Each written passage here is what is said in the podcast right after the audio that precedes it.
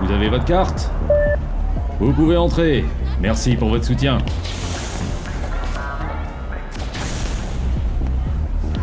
Bonsoir, citoyen. Je peux vous aider Euh. Non, c'est bon, j'ai rendez-vous. Ici Dans ce cas-là, il va me falloir votre nom ou une carte. Euh. Carte Quelle carte? Votre carte de soutien. Soutien de quoi? Ok. De toute évidence, vous n'avez rien à faire ici. Donnez-moi votre nom, que je sache qui je vais passer à tabac. Descartes. Dan Descartes. C'est confirmé. Vous n'avez rien à faire ici. Quoi? Mais ah, attendez, je comprends rien là. Merci. Bienvenue dans la guilde des contrebandiers. Hein C'est quoi cette guilde? La guilde des contrebandiers, c'est une confrérie de soutien envers le capitaine Willem Horn et son podcast Hyperdrive. Willem? Bah, mais c'est lui qui m'a donné rendez-vous ici. Formidable. Et vous soutenez? Soutenez quoi? Willem Horn et son projet Kunstopa. Ah bah, euh, oui, oui, je l'ai soutenu en ne m'opposant pas à ce projet. Ok.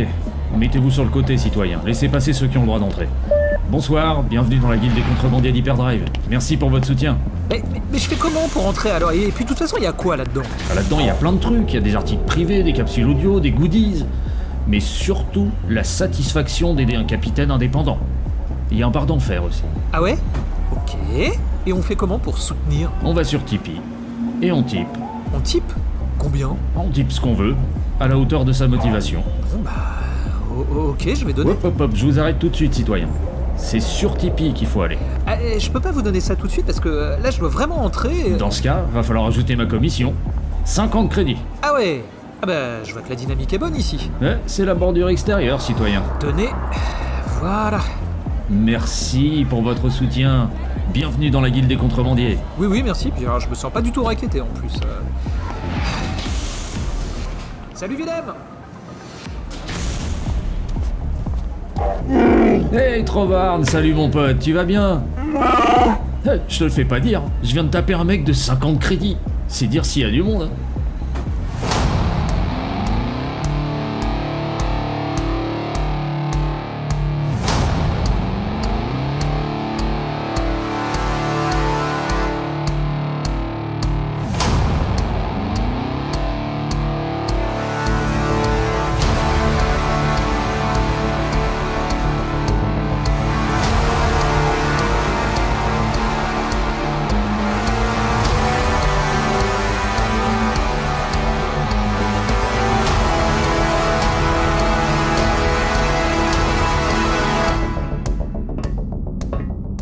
Salutations citoyennes et citoyens, et bienvenue dans Hyperdrive, le podcast galactique.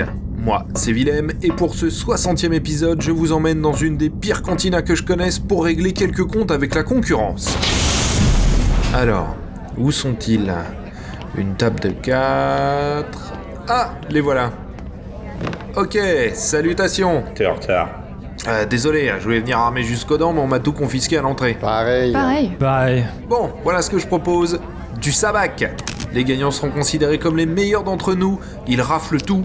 Et les perdants, bah, ils repartent chez eux une main devant, une main derrière. Vous allez pleurer, les gars. Pas de triche, hein On enlève tout ce qui est casse, gantelet, etc. Hein Ok. Allez, je vais vous faire les poches. Vous allez rien comprendre. Ouais, bah commence par doubler cette mise, parce que je relance. Je suis. Je suis. Je suis. Oula, et si on discutait un peu pour détendre l'atmosphère? Qui êtes-vous d'ailleurs Que je sois sûr de pas me tromper de table? Eh bien, moi, c'est Sylvain de Star Wars en direct, podcast euh, franco-canadien, euh, depuis. en service depuis avant le terme podcast. Euh, et puis, je suis accompagné ce soir de mon enfoiré de collègue qui va se présenter. Ok. Et moi donc c'est Loïc, je suis pas forcément la plus jeune des recrues de Star Wars en direct, mais j'étais pas là bien avant que le terme euh, podcast n'existe. Ok. Donc Star Wars en direct, euh, c'est effectivement le podcast euh, francophone euh, en, le plus vieux en activité. Et euh, voilà, ce soir on est deux pour, euh, pour le représenter. Ok. Ça se la raconte un peu quand même, hein Bah, on a enterré, on a enterré euh, tous les autres. hein. On continue euh, le travail de sap euh, des concurrents, mais euh, c'est en bon chemin. Ah non, ici vous enterrerez personne d'autre, hein Si, si. Et vous deux Eh ben moi, c'est Phobos. Euh, je travaille pour l'Outrider, qui est un petit podcast euh, un peu plus récent euh, que ces vieux bantas euh, de, de concurrents là, mais on s'en sort pas mal avec, euh, avec mon capitaine. Yep, puisque c'est République et Thibaut à côté de toi. Euh, et effectivement, à bord de l'Outrider, un vaisseau euh, un peu plus récent que celui euh, que manœuvrent Sylvain et Loïc depuis Star Wars en direct. Mais c'est vrai que nous, le terme podcast existait depuis bien longtemps au moment où on a commencé, puisque c'était en mai 2018, donc il y a un peu plus de deux ans seulement. Ouais, donc c'est vous les plus jeunes ici. Bon, pas de beaucoup, Slay. Yep.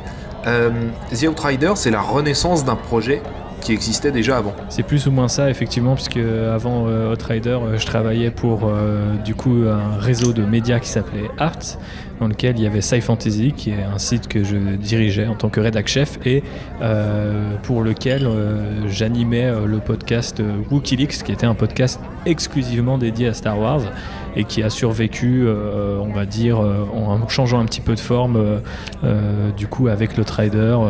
c'est vrai qu'entre-temps, ou en tout cas depuis, on a pas mal changé de formule et on a revisité certains de nos sujets, mais c'est effectivement la continuation de ce projet-là, qui à l'époque nous a valu des inimitiés avec des gens qui sont peut-être à bord de ce podcast aujourd'hui, mais depuis, on est tous copains et c'est pour ça qu'on on se permet de se charrier. Enfin, je crois. Non, peut-être que Sylvain est sérieux. Oui, il est très sérieux. Ah, je suis toujours sérieux, sinon c'est pas drôle. WikiLeaks, c'était quand même le nom le plus cool qu'on puisse donner à un média Star Wars. hein. Ah ouais, carrément. Ouais. Ah, C'est pas, ce- c'est pas ce que Loïc disait hein, quand c'était sorti. oh, qu'est-ce qu'il vous a mis sur la tronche Ouais, pour la petite anecdote, c'est même pas nous qui l'avons trouvé. euh, il me semble que c'est Charles qui est un, un cher auditeur et qui est passé plusieurs fois dans notre rider. Euh, donc euh, on le salue euh, bien bas pour avoir trouvé ce jeu de mots.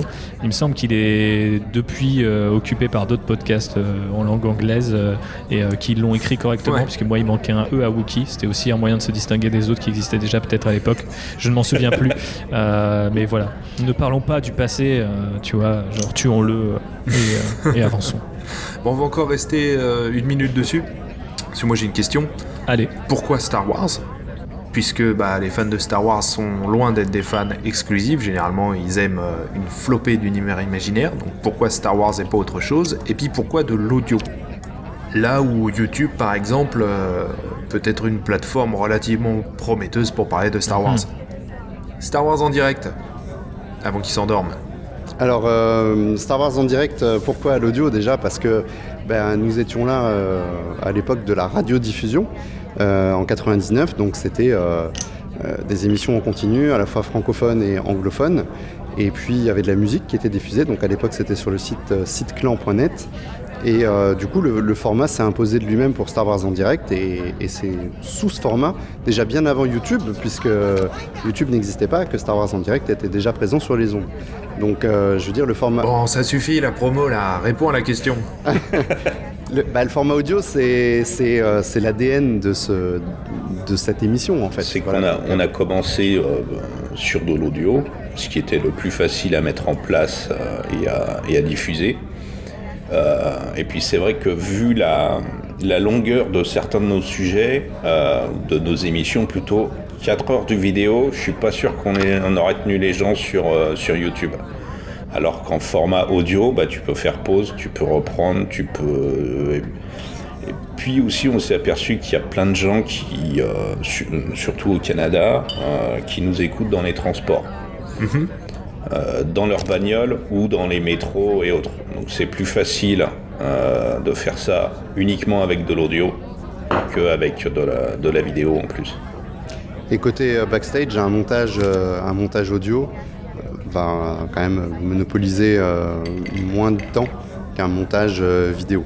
Alors euh, sur Star Wars en direct, Moins de temps et moins de Voilà, sur Star Wars en direct, il y a quand même quelques émissions euh, vidéo qui sont sur la chaîne YouTube, euh, qu'on appelle les Star Wars en direct express. Souvent euh, des petites reviews rapides ou euh, des euh, en sortie de film ou en sortie d'un livre euh, important ou attendu, mais ça reste quand même en- encore très très épisodique. Après, on va avoir plus les, les- les reportages pendant euh, conventions, style Star Wars Célébration, etc. Parce qu'il y a aussi euh, un investi- pour de la vidéo, il y a aussi un, un investissement euh, financier supérieur euh, à avoir. Parce que comme tu peux voir la différence euh, de, de qualité euh, d'image, tu peux pas demander à des gens de regarder des émissions longues de plus d'une heure ou deux heures ou trois heures ou quatre heures si tu as une image pourrie euh, en face, si c'est pixelisé, si tu si tu vois mal et t'entends mal les gens. Il y a aussi ce, paramètre-là. Donc l'audio simplifie quand même euh, beaucoup, les, beaucoup les choses. Ok. Et vous, The Outrider? Ouais, bah après, euh, comme je le disais tout à l'heure, euh, il y a forcément une explication qui vient de Wikileaks, c'est une continuation de ce côté-là. À la base, le podcast Wikileaks, il avait été créé pour désengorger Sci Fantasy du flot d'actu euh, Star Wars qui pullulait, surtout en 2015.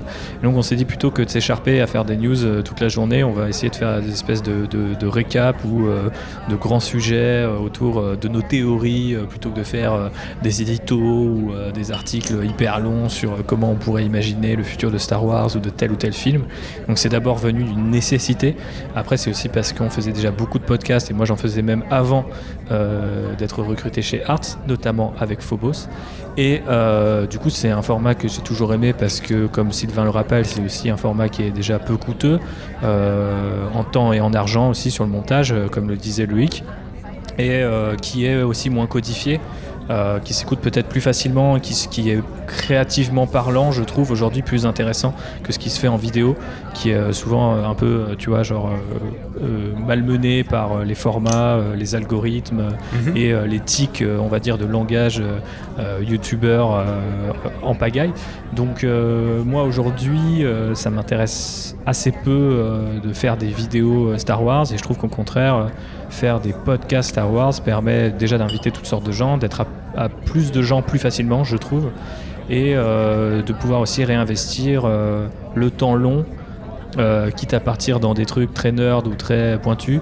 Euh, qu'on n'a pas le temps de, déployer, soit à l'écrit parce que c'est un peu chiant à lire ou un peu chiant à faire, euh, ou que les gens ne lisent plus de toute manière, ou soit euh, en vidéo parce que faut être hyper dynamique dans le tac au tac, euh, faut illustrer, etc. Donc à l'audio, c'est vraiment la voix des gens et leur passion qui, qui est transmise. Et moi, je pars du principe qu'on n'a pas forcément besoin de plus.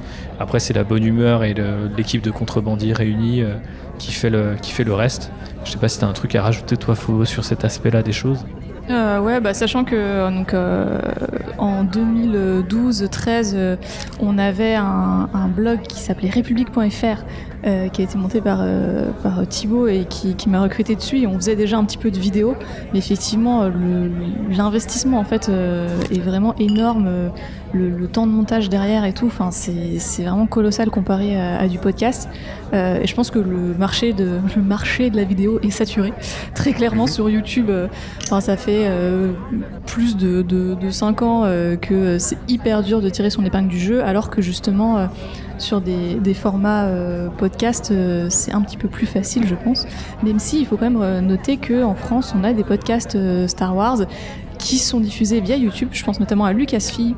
Euh, où en fait elles ont un montage avec euh, des images et des gifs par-dessus euh, la voix, donc c'est un espèce d'hybride en fait, mi-podcast, mi-vidéo. Il y en a plusieurs comme ça. Je pense à Sidemall, qui est un youtubeur qui envoie euh, des images comme ça avec un format qui pourrait tout à fait fonctionner en audio. Bah, on l'a testé aussi récemment euh, sur Star Wars en direct sur des émissions live. Et euh, c'est vrai que ça ramène un. Alors, il y a toujours cette problématique que, que, voilà, cette émission va toucher des personnes qui vont la regarder sur YouTube et qui va peut-être être moins parlante pour les gens qui vont l'écouter en replay audio, puisque euh, ben, on n'aura pas cette interactivité de l'image quand on aura. euh, ah ben là, euh, on vous montre euh, telle couverture de tel, de roman ou de tel comics. Donc le format hybride il fonctionne, mais par contre après sur, un, sur une réécoute en podcast, ça va créer un décalage. Ouais, effectivement. Mais je vous rejoins pas mal, The Outrider, sur cette idée de, liberté de format, de créativité. Bon, moi, à la base, je viens de la radio, donc j'ai évidemment plus d'affinité avec l'audio. Tout du moins, plus qu'avec YouTube. Mais, euh, mais c'est très vrai pour vos deux podcasts. hein. Cette idée de liberté de ton, de liberté de format, euh, de proposer des choses qui durent parfois deux heures, parfois 20 minutes, et de s'affranchir de, toutes les, de tous les codes qui sont euh, particulièrement présents sur un média comme YouTube. Bon, par contre, il n'y en a aucun de vous qui m'a dit pourquoi Star Wars. hein. Parce que Star Trek c'est nul, parce que j'y connais rien en Warhammer, parce que euh, je suis pas assez euh, nerd pour me lancer dans le Marvel ou le DC, et parce que Tonton Jeannot, voilà. Tonton Jeannot. Donc là, on, on renverra les, les auditeurs euh, d'Hyperdrive à la continuité de Star Wars en direct pour savoir euh, qui est Tonton Jeannot. C'est ce que j'allais dire. C'est très méta hein, comme Ça, référence. Faut avoir, C'est ça. Ah bah, faut avoir lu, euh, faut avoir écouté tous les Star Wars en direct. euh, Vous avez 21 ans de podcast à rattraper. Pas de pression. alors pour ce, non, pour euh, Tonton Jeannot, c'est mon oncle Jeannot qui est fan de Star Wars et qui m'a fait tomber dans la potion magique quand j'étais tout petit. Et, euh, et, et pour moi, bah, Star Wars, c'est euh, le truc euh, dont je peux pas me passer. Je pourrais me passer de plein de trucs, euh, mais pas de, pas de Star Wars. Pas de l'univers global et en général. C'est- vraiment celui qui m'émerveille le plus. et qui m'émerveille toujours à près de à, à 40 ans dans pas longtemps. Ben moi c'est en fait j'étais podcasteur avant d'arriver sur Star Wars en direct. Je faisais des podcasts comics pour le je faisais partie de l'équipe de Comic City. Et Mhm. puis euh, en fait les donc on- moi c'était surtout sur euh, centré sur Marvel. Après j'étais déjà très forcément fan de Star Wars parce que j'étais déjà membre euh, 501e et Rebelle Légion. Mais euh, de temps en temps j'aimais bien parler d'une review euh, liée à Star Wars. Et puis, euh, il y a eu une raré... raré- Bon, j'ai lu moins de Marvel à cette époque-là. Et puis, euh, donc, c'était plus pertinent que je continue sur ce site-là. Que, que j'intervienne finalement pour une petite review de 3 minutes euh, sur une émission qui pouvait en durer 3 heures. Donc, j'ai préféré arrêter, euh, quitter l'équipe. Et puis, j'ai été... euh, justement, je suis intervenu dans Star Wars en direct à la base comme invité pour, les, pour la 501e. Et euh, en fait, euh, voilà, ça m'a, vraiment plu. Et j'ai trouvé là la possibilité d'exprimer euh, cette passion que je partageais déjà avec plein de gens euh, en vrai, mais peut-être euh, de, parler plus des comics, euh, des comics Star Wars qui n'étaient pas trop traités encore euh, à cette époque-là. Euh, on parle de la sortie à peu près de- du réveil de la force. Donc en 2015, les émissions comics qui euh, abordaient du comics euh, Star Wars, c'était quand même assez, euh, assez rare. Euh, puis voilà, ça a dérivé sur les romans. Après, je fais des apparitions dans d'autres euh, dans d'autres euh, thématiques, mais euh, principalement, c'est vrai que je suis concentré sur la littérature. On a, c'est surtout, il est là parce qu'on n'a pas réussi à le faire partir. Ok. Et si Outrider, pourquoi Star Wars? Il y a une autre affaire de tonton pour Phobos, donc euh, je vais la laisser embrayer. Oui, oui, non, moi c'est pas tonton Jeannot, mais c'est tonton Jérôme euh, qui m'a fait tomber dans la marmite euh, quand j'étais petite aussi. Et, euh, et ouais, idem, c'est un, un univers euh, que, que j'aime beaucoup. Et, en fait, euh, je pense que quand euh, justement euh, la franchise a pris un deuxième envol avec le rachat par Disney en 2000, euh, 2012, de- voilà. Forcément, c'est vachement revenu sur, sur le devant de la scène en général et sur le devant de ma vie. Ah là là, c'est beau. Euh, Devant de ta vie, il y a, un- a- d'accord, voilà. Il y a un milieu de ta vie. et a- Exactement. Euh, et donc, euh, c'est- enfin, c'est- ça redevenait vraiment un, un sujet qui me tenait encore plus, encore plus à cœur. Et, et, et au final, enfin voilà, je suis cosplayeuse aussi, donc forcément, j'ai eu envie de, de, faire des costumes euh, tirés de l'univers euh, et euh, je suivais un petit peu de loin les aventures de Thibaut. D'ailleurs, il y a un Wikileaks sur YouTube dans lequel j'interviens en Mara Jade. Et, voilà, quand Outrider s'est lancé, j'ai fait partie de l'aventure dès les premiers dossiers, parce qu'au départ, on voulait essayer de, rentrer dans un incubateur de projets culturels et tout. Donc ça s'est pas fait au final, mais, mais voilà, dès les débuts, euh, j'étais là euh, aux côtés du capitaine. C'est vrai que j'avais oublié ce truc euh, de, dossier et d'incubateur, mais euh, Outrider a eu plusieurs vies avant celle que vous connaissez. Mais après, pour ce qui est de Star Wars, ça m'a jamais lâché. C'est pas un oncle, c'est un papa, et j'en ai qu'un, donc vous savez qui c'est, qui m'a initié à Star Wars. Et c'est toujours un truc que j'ai vraiment vécu de manière euh, permanente en fait, euh, enfance, adolescence, euh, puis quand je suis devenu adulte, ça m'a pas quitté non plus, malgré la fin des films, malgré les projets qui se faisaient de plus en plus rares. Et d'ailleurs, le, le jour du rachat, et où ça a été rendu euh, public. Je crois que j'ai jamais reçu autant de messages de ma vie en fait. Euh, et le deuxième jour où j'ai reçu le plus de messages de ma vie, c'est quand Colin Trevorrow a quitté euh, Star Wars 9. Donc voilà, bisous à toi Colin. Mais, mais c'est vrai que ce jour-là, en fait, tout le monde, tout, mais tout le monde dans ma famille, tout le monde dans des potes, des, des potes du lycée, des mecs que j'avais pas vus depuis 10 ans, m'ont envoyé un message en mode T'as vu Disney a racheté Star Wars?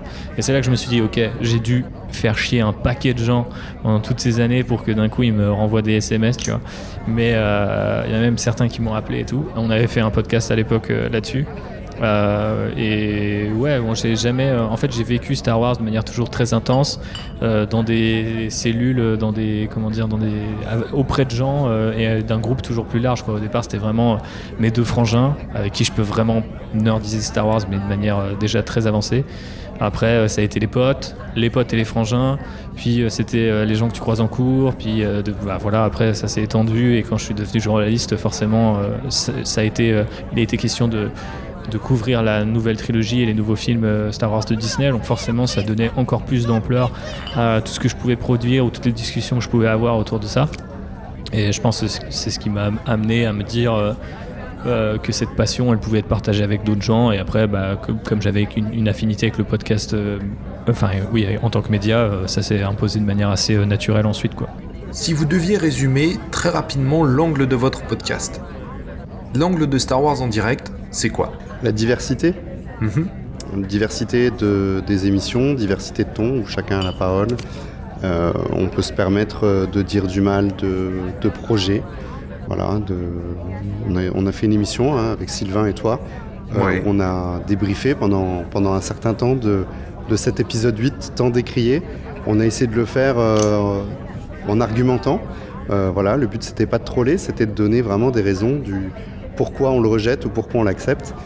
Donc voilà, c'est ça le ton de Star Wars en direct, c'est vraiment de d'essayer de d'être le plus neutre possible pour que tout le monde puisse s'y retrouver aussi. Enfin, neutre dans le sens où on, essaye, en tout cas, euh, au max, de faire parler euh, tout le monde, le pour, les, les pour et les contre. Pas neutre en mettant tout à plat, en disant tout est mignon ou tout Ah non, est- non, non. On, est, on essaye vraiment de, de, de- de garder euh, notre propre esprit et, notre, et sur- plutôt le- de garder l'opinion des, des participants, peu importe qu'ils aiment ou qu'ils euh, n'aiment pas.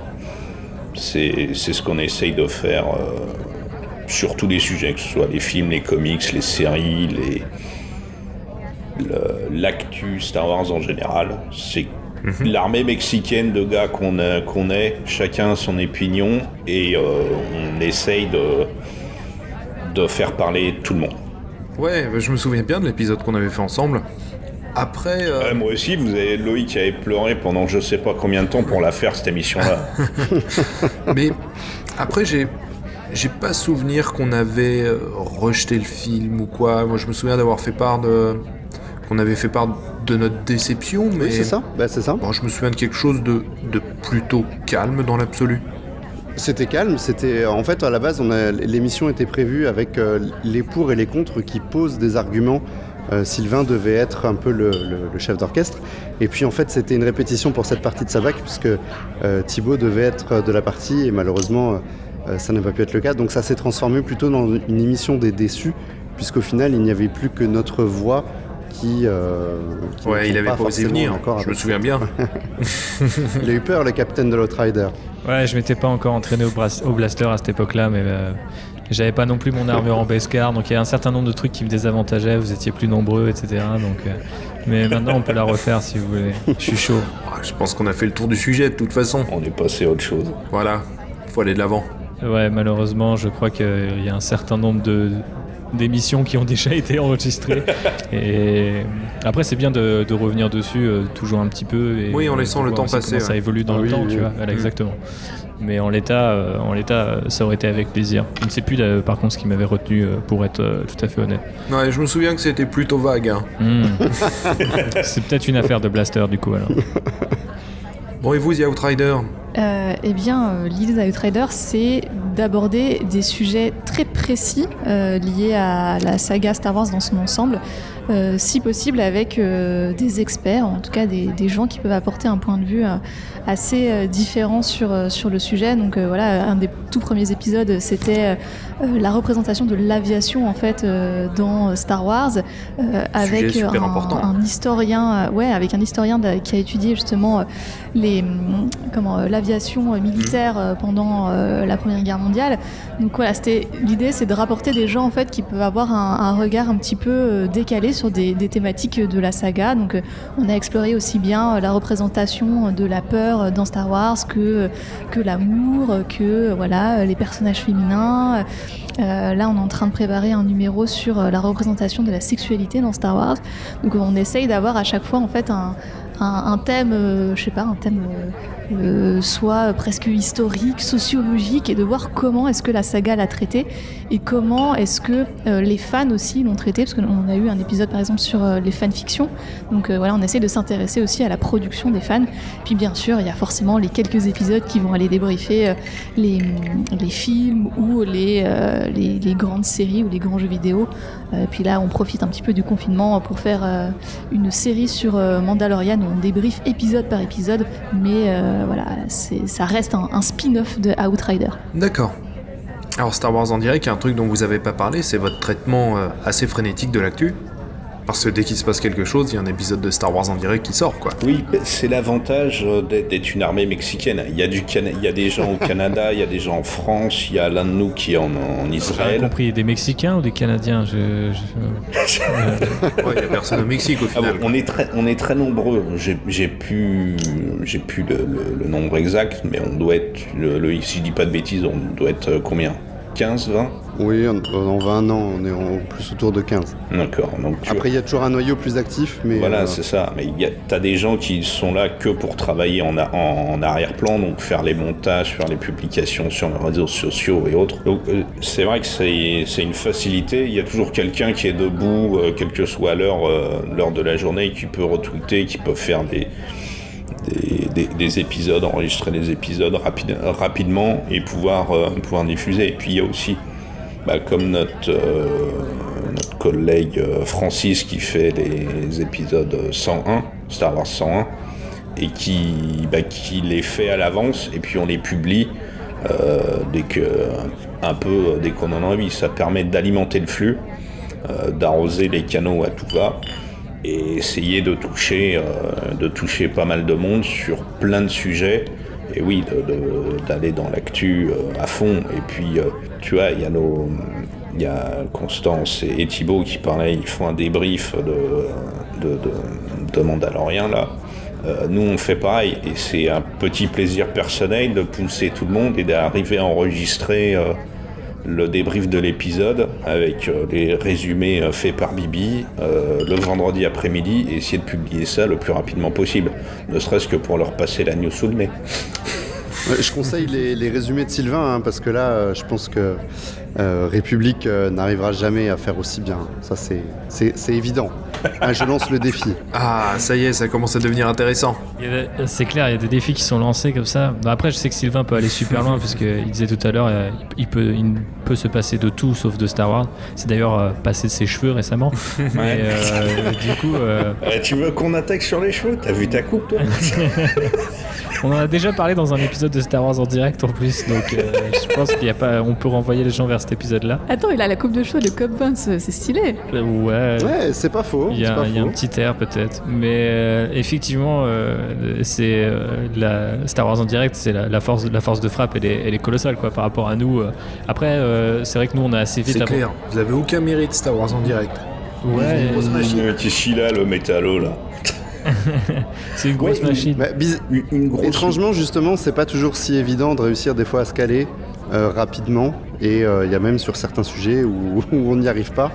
Et c'est un peu frustrant. On n'y arrive pas parce qu'on n'arrive pas, à se- on n'arrive pas à se coordonner gens, parce que euh, on, on programme les on programme les trucs à l'avance, mais euh, moi tu vois je bosse en 3-8 et je suis quasiment tous mes jours de repos, je peux être appelé par mon boulot pour remplacer un collègue. Donc tu t'imagines bien que Oh, le si j'ai un épi, hein Le droïde quoi. Ouais c'est un peu ça. C'est c'est pour ça. Bah, à ma- à mardi j'ai dormi deux heures. Ça se voit d'ailleurs. C'est pour. Ouais. C'est des problèmes de grosses machines, ça. C'est ça. C'est ça. Mais, mais paradoxalement, tu vois, euh, alors j'ai pas les j'ai pas les, les scores d'audience sur euh, les plateformes type euh, Spotify et autres, mais je trouve que euh, on fait pas beaucoup de vues sur les euh, sur YouTube. Je trouve qu'on en fait. euh, Il y, a, peu de, nos émissions qui dépassent euh, qui dépassent euh, les 200 les 200 vues sur YouTube. Donc tu vois, on a plein d'émissions, mais elles sont vues par euh, 100 ou 200 personnes. C'est vraiment les très grosses émissions, les débriefs de films, les émissions un peu spéciales qui dépassent euh, les, les 500 ou les, les 1000. Ouais, mais euh, faire beaucoup de vues sur YouTube aujourd'hui, euh, c'est un peu compliqué, hein, parce que tu tapes Star Wars 9 dans le moteur de recherche, tu vas voir pas mal de grosses machines de guerre passer avant d'arriver dans les pages intermédiaires. hein. Ah bah oui, c'est ça là. Bah oui, on est, on est énormément sur le, sur le, sur le marché. Et puis vous avez un public de podcasteurs, hein. ils sont abonnés, ils reçoivent une notif sur leur smartphone, euh, ils ont l'habitude de vous écouter ailleurs, euh, pourquoi ils iraient sur YouTube? Et ouais Et ouais. Et puis au pire, euh, comme disait un, un sage maître Jedi, il y en a toujours euh, un pour manger l'autre, quoi. Tu vois, au final, euh, Mm. c'est- c'est évident que euh, que ce soit la rapidité, euh, le nombre d'abonnés, un nouvel algorithme de, mis en place par Google, ou même euh, euh, tu vois, le, côté un peu brûlant de certaines actus face à d'autres, et euh, le premier à dégainer, pas forcément celui qui va faire le plus de vues. Euh, Il y, a, il y a tout un tas de trucs qui sont pas justes, en fait, tu vois, dans la façon dont euh, chacun d'entre nous et tous les autres podcasts euh, qui peuvent exister en français comme en anglais euh, se retrouvent, euh, tu vois, distillés comme ça sur, sur les différents canaux. Donc euh, après, c'est à chacun de trouver un petit peu sa, pas forcément sa niche, mais son angle d'attaque, son positionnement, quoi, euh, on, pour- on pourrait dire.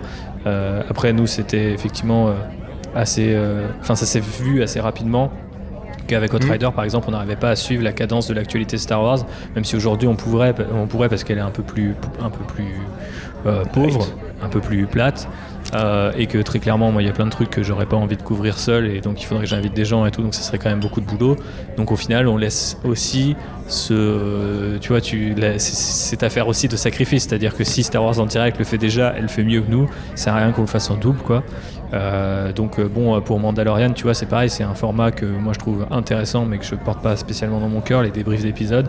Après, le confinement nous impose aussi à, tu vois, à se dire bon bah, pas pouvoir faire cet épisode sur la sexualité, qui a demandé beaucoup de recherche, qui, ou dans lesquels il y aura des invités qui sont complètement extérieurs à la saga. On- ça, va pas pouvoir le faire à distance, ou alors ça sera pas aussi bien que ça pourrait être si on attend un petit peu. Tant pis, on attend un petit peu et on revient sur un peu d'actu. euh, euh, quitte à ce que ça soit de l'actu chaude comme ça, euh, très semaine par semaine quoi. Mais je pense que c'est comme ça qu'il faut un petit peu mener sa barque dans le podcast game et dans le Star Wars podcast game aujourd'hui. Donc avec Hyperdrive, toi Willem, tu as toute la, la production value par exemple qui je pense te distingue de ce que nous on fait. Euh, donc euh, s'il y a des gens qui aimeraient créer leur propre podcast Star Wars, il faut vraiment réussir je pense à, réfléchir à ça et pas forcément à faire très différent mais juste assez pour pas qu'on soit tout le temps en train de se, bah, de se marcher sous les pieds. Après, souvent, les gens sont persuadés qu'on est de, de- de- des ennemis ancestraux, euh, C'est ça, etc. qui- tu peux en aimer un et pas les autres, Ouais. ou que forcément quand on se retrouve, on se met sur la tronche, alors que je... pas plus que ça. Alors que tout le monde adorerait venir boire un coup dans l'Est. Ah ouais, hein Eh, s'il faisait pas si froid, franchement, ouais. Le garage de Louis qui a l'air très accueillant. C'est la base éco. Exactement. C'est Voilà. ça. Ben moi j'ai souvenir en, en lançant Hyperdrive. Euh, alors à l'époque Wikileaks était encore là, euh, Star Wars en direct était présent. Et moi je me souviens quand j'ai réfléchi à l'idée de lancer un podcast Star Wars, la première chose que j'ai faite c'est d'écouter un petit peu ce qui se faisait pour voir comment me positionner différemment. Parce que bah, souvenez-vous, il y a une quinzaine d'années quand t'étais fan de Star Wars, euh, à part tes quelques potes euh, et puis ton petit réseau sur internet, t'étais quand même pas mal tout seul dans la vie. T'étais même plutôt euh, vu avec un petit peu de condescendance. Un peu. Et du coup, Ça, l'idée je suis de... pas sûr que c'est changé. Oh si, si, Ouais, si. ça, ah, c'est si, quand même si. bien décomplexé. Ah oui. hein. Mais du coup, c'était mon idée euh, aussi en lançant Hyperdrive. Je me suis dit, je vais pas encore commencer à, à challenger des passionnés qui sont comme moi, qui s'engagent, qui se défoncent pour proposer quelque chose. Je vais essayer de proposer un, un angle un petit peu différent, proposer autre chose qui justement peut s'ajouter à tout ce qui existe déjà, plutôt que de se tirer la bourre dans une concurrence euh, assez malsaine en plus parce que bon, on fait tout ça par plaisir, par passion, on s'engage donc euh, les guerres de clochers n'ont aucun intérêt. Clairement pas dans notre petite euh, communauté francophone, encore moins. Quoi. C'est clair. c'est clair. Et net. Alors, The Outrider, il y a aussi un élément dont nous n'avez pas parlé, c'est que vous bougez. Vous êtes notamment allé en Californie. Ah, effectivement, ouais. Bon, ça, c'est pas spécialement dans le contexte du. Ah, ça y est. Ah, nous, on y a été les visiter. Ah, c'était un gros sujet quand même. C'était un gros sujet, ouais. Bah après. euh, C'était pas la Californie, c'était la Floride. Oui, Attention. c'était en Floride. Tout à Ouais. fait. ouais. En plus, ils se trompent de côté de le eh, c'est une continent. petite planète, hein, c'est un peu partout pareil. ouais, donc gros sujet, gros sujet. Et ouais, ouais. Exploration de Star Wars Galaxy's Edge par des francophones avec un regard de français. Ouais, alors on n'est pas les seuls euh, francophones euh, à, à y être allés, euh, parce qu'en plus, il faut savoir que la fenêtre de tir était assez faible entre l'ouverture et du coup le confinement de, général de la planète. Mhm. Donc on, on a un peu eu de la chance parce qu'on y allait euh, un mois avant le, le gros confinement. Euh, mais ouais, c'était une expérience assez incroyable et comme je suis assez fan de parcs d'attractions en général, forcément, euh, quand ils ont annoncé euh, qu'il allait y avoir enfin un land Star Wars, c'était en 2015, je crois qu'ils ont annoncé ça. À partir de ce moment-là, j'ai commencé à mettre un petit peu de d'Atari de côté pour un futur voyage et du coup, ben, on, a craqué et on y est allé là en janvier de cette année. Et forcément, il y a un, un épisode de, de plus de deux heures, je crois, qui revient sur. euh, Ouais, qui est Ouais, complet, hein. Super intéressant. C'est ça. Tout à fait. Et voilà, et vous l'avez même à bord d'Hyperdrive si c'est pas beau. Le- mon seul regret par rapport à ce voyage, c'est de. Pendant un temps, j'ai voulu prendre mon zoom pour enregistrer sur place.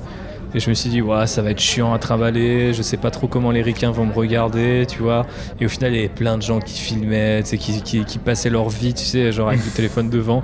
Donc tu dis, au final, tu calais un zoom, t'enregistrais euh, les sons, parce que notamment, tu as tout un truc, euh, tout un travail qui est fait sur l'ambiance sonore, notamment quand tu t'approches des plantes et quand tu es un peu euh, à la lisière du parc, parce que bon, Mhm. forcément, une fois que tu es dans le parc et qu'il y a plein de monde, c'est pas très intéressant, tu entends surtout les gens parler, mais euh, il y a quand même deux trois trucs qu'on aurait pu enregistrer et qui auraient été très très cool. Je regrette aussi qu'on n'ait pas pu enregistrer, euh, mais ça c'est une question technologique et euh, voilà, j'incite tous les ingénieurs qui écoutent ce podcast à faire en sorte qu'on puisse enregistrer les odeurs, les goûts, et voilà, faites-le. Comme ça, on pourra faire des podcasts ou des vidéos de, de qualité, parce que c'est vrai que nous, on a beaucoup parlé notamment de la bouffe Galaxy's Edge, donc je sais pas si beaucoup de gens l'ont fait euh, sous la forme d'un podcast, encore moins, mais, euh, mais c'est vrai que c'était quand même super amusant de le faire, et, et c'est sympa de ta part, euh, Philippe, de le remarquer. Ouais, super épisode. Et puis pour les fans de parcs d'attractions, on recommande le podcast de nos amis de Rien que d'y penser, qui font un super podcast euh, sur les parcs Disney, les parcs d'attractions de manière générale, et dans lesquels on a fait un épisode conjoint, Phobos, Tout à fait, effectivement, pour parler. pour parler de Star Wars, des huit Oui. premières années de Star C'est Wars. le fameux point Phobos N'est-ce pas? Ouais, c'est la même mafia, tout ça, de toute façon. que la galaxie. l'intérêt de, de pas se tirer dessus, quoi. C'est ça. Surtout pour les potes de Rien que d'y penser, euh, qu'on va peut-être passer un mauvais épisode. Voilà, on peut faire les affaires ensemble. Et c'est encore moi qui gagne. Désolé, Ah. messieurs. Ah, Oh non. Je trouve qu'elle a beaucoup de chance quand même là. Ouais, laisse tomber, vous faites pas le poids, elle joue depuis ses 4 ans à ce foutu jeu. ça, c'est mieux de le dire avant. Ouais, c'est de la rétention d'informations, ça. Alors, c'était ton idée, euh, donc commence pas à Je me plains pas, je constate, c'est tout. Bon, euh, est-ce que vous connaissez votre audience C'est-à-dire votre public, la typologie de votre public? Bonne question. Outrider? Bonne question. Bah, euh, je vais pouvoir te dire que c'est surtout euh, des messieurs, n'est-ce pas? Euh, Je vais pouvoir te dire qu'ils ont entre euh, 25 et 35 ans. C'est plutôt les gens qui nous écoutent. Je pense que c'est un peu aussi le cas de manière générale des, euh, enfin, pour beaucoup de podcasts et pour le, pod- le monde du podcast en général, c'est pas euh, un milieu qui est spécialement euh, ultra jeune, tu vois, dans, ce- dans, dans son audience, Ouais. même si ça commence à, à se rajeunir. Euh, et après, euh, du coup, euh, pour aller un petit peu plus loin, bien sûr, c'est des francophones. Il y a deux trois gens qui nous écoutent sans doute de l'étranger parce que sur euh, SoundCloud, là où on est hébergé, je vois de temps en temps sur la carte de notre merveilleuse planète euh, deux trois points euh, apparaître, notamment autour du Québec, n'est-ce pas hein? Il y a peut-être des traîtres à la cause de Star Wars Ouais. en direct, Ouais. directement. On va les traquer. Oui, les traquer, c'est quoi C'est du là? benchmarking, ça. Ah, ouais. Euh, Peut-être que les mecs sont en train de nous espionner, c'est de la veille concurrentielle. On fait très attention à l'espionnage industriel, mais voilà, c'est vrai que c'est possible qu'ils nous écoutent aussi de là-bas. Euh, et, euh, et voilà à peu près pour, pour notre audience et à quoi elle ressemble. Après, on essaye aussi de se diversifier un petit peu en invitant notamment pas mal de fans de Star Wars qui sont accessoirement des femmes. Mais on discute aussi de sujets peut-être qui ouvrent la saga à des gens qui sont peut-être moins fans de Star Wars mais qui s'intéressent à tel ou tel sujet, les sujets transversaux dont parlait Phobos tout à l'heure. Et euh, du coup, euh, je pense que de manière générale, c'est des gens qui sont intéressés par l'aspect éditorial euh, ou éditorialisé, devrais-je dire, de Outrider. C'est-à-dire qu'ils savent qu'ils vont pas forcément avoir, en écoutant ce podcast, une idée de où en est l'univers étendu, de quels comics il faut lire, de quel film il faut avoir vu, dans quel ordre. Euh, non, ils vont plutôt se dire euh, ah bah j'aime bien cet univers et j'aime l'analyse, euh, tu vois, de cet équipage-là sur ce, côté très encyclopédique de Star Wars. De quoi ils, vont- ils vont bien pouvoir parler dans cet épisode. Donc là, dans le dernier épisode en date, l'épisode en tout cas au format classique, on a parlé par exemple du pod racing. On a exploré un petit peu les différents liens avec euh, les sports mécaniques qui peuvent exister euh, dans, notre monde à nous. Et euh, voilà, c'est le genre un petit peu de truc où même si on n'a pas un invité, un expert du sujet, on essaie toujours d'aller un petit peu plus loin. Et je pense que du coup, bah, l'idée, en tout cas ce que les gens aiment bien, ou je pense les gens qui composent notre audience se retrouvent là-dedans, c'est parler de Star Wars, oui, mais si au passage on peut rigoler ou on peut apprendre un autre truc, ça, peut être sympa aussi, quoi. Mhm. Et vous, Star Wars en direct Ben, je pense qu'on retrouve un peu une, euh, une base commune avec des gens, euh, on va dire, 30, quarantenaires, on- un peu comme nous, qui sont, ben voilà, on, reste, euh, je pense, la partie la plus importante du fandom de Star Wars, les trentenaires, trentenaires quarantenaires. Euh, maintenant, euh, j'ai surtout l'impression qu'on a des gens qui, qui nous suivent, mais qui suivent aussi, de manière générale, beaucoup de l'actualité Star Wars et euh, tout ce qui est en lien avec Star Wars, un peu l'univers étendu ou euh, les parcs ou euh, voilà le, le jeu. Euh, comme, comme notre euh, comme nos émissions sont éclatées puisque euh, on va euh, Éclaté au sol. C'est ça, c'est. non euh, alors je, par- je parlais plus de thématiques euh, puisqu'on on va Ah, Euh, on spin-offise euh, Star Wars en direct euh, euh, avec des émissions dédiées à la littérature ou au gaming, etc. Du coup, on- effectivement, comme Sylvain le disait tout à l'heure, on a fractionné l'audience, mais aussi on va toucher des publics spécifiques. C'est-à-dire que voilà, le jour où on sort une émission sur euh, l'ascension de le comics L'ascension de Kylo Ren, effectivement, celui qui vient à Star Wars euh, juste pour les films, ou on va dire pour le média euh, visuel euh, animé, ne va peut-être pas venir écouter cette émission-là. T'es en train de dire que vous avez une audience de nerd, quoi. C'est ça. Et puis, mais, mais je dirais même, on a une audience de nerds, enfin de nerds dans des nerds, sans, sans grossièreté derrière, mais quoi. Le cœur de la meule. C'est ça. On a- et il- comme il dit, en fonction des, des thèmes, des, euh, de- des épisodes, on va toucher des gens qui nous écoutent régulièrement, mais qui se concentrent uniquement sur le gaming, sur la littérature ou sur les films. Et qui vont on a- piocher, du coup, dans et ouais, qui vont piocher le sujet ou la thématique qui les, qui les intéresse. On est un peu Euh, le, dans un grand Subway. galactique. Voilà, on est un peu le ça. subway de Star Wars. Alors après, euh, un truc assez intéressant, si le podcast est d'origine euh, canadienne, euh, on s'est aperçu, on a eu les stats que en gros c'est du 80-20. On a 80 d'audience qui est euh, en France et 20% qui est euh, au Canada. Qui est étrangère. Qui a l'image de la population aussi. Hein. Le Canada, c'est un plus grand pays, mais beaucoup moins peuplé que la France. Hein. Par contre, sur l'âge, honnêtement, il y a, hum, je, je ne sais pas trop, je pourrais pas me prononcer, j'ai pas les, euh, j'ai pas les stats. Euh, ceux qui interagissent avec nous euh, sur les réseaux sociaux ou sur euh, les commentaires euh, euh, Facebook ou, euh, ou YouTube, euh, je vois de tout. Je vois du petit jeune, je vois du papy pervers aussi qui arrive de temps en temps. Ah, Donc je sais, je pourrais, ah si si, Pour tes épisodes à toi ou de manière générale non Ouais. non, euh, Non, pour un Sylvain a qui ses est- propres fans. hein. Ah, ouais. C'est la fameuse armée ça. mexicaine.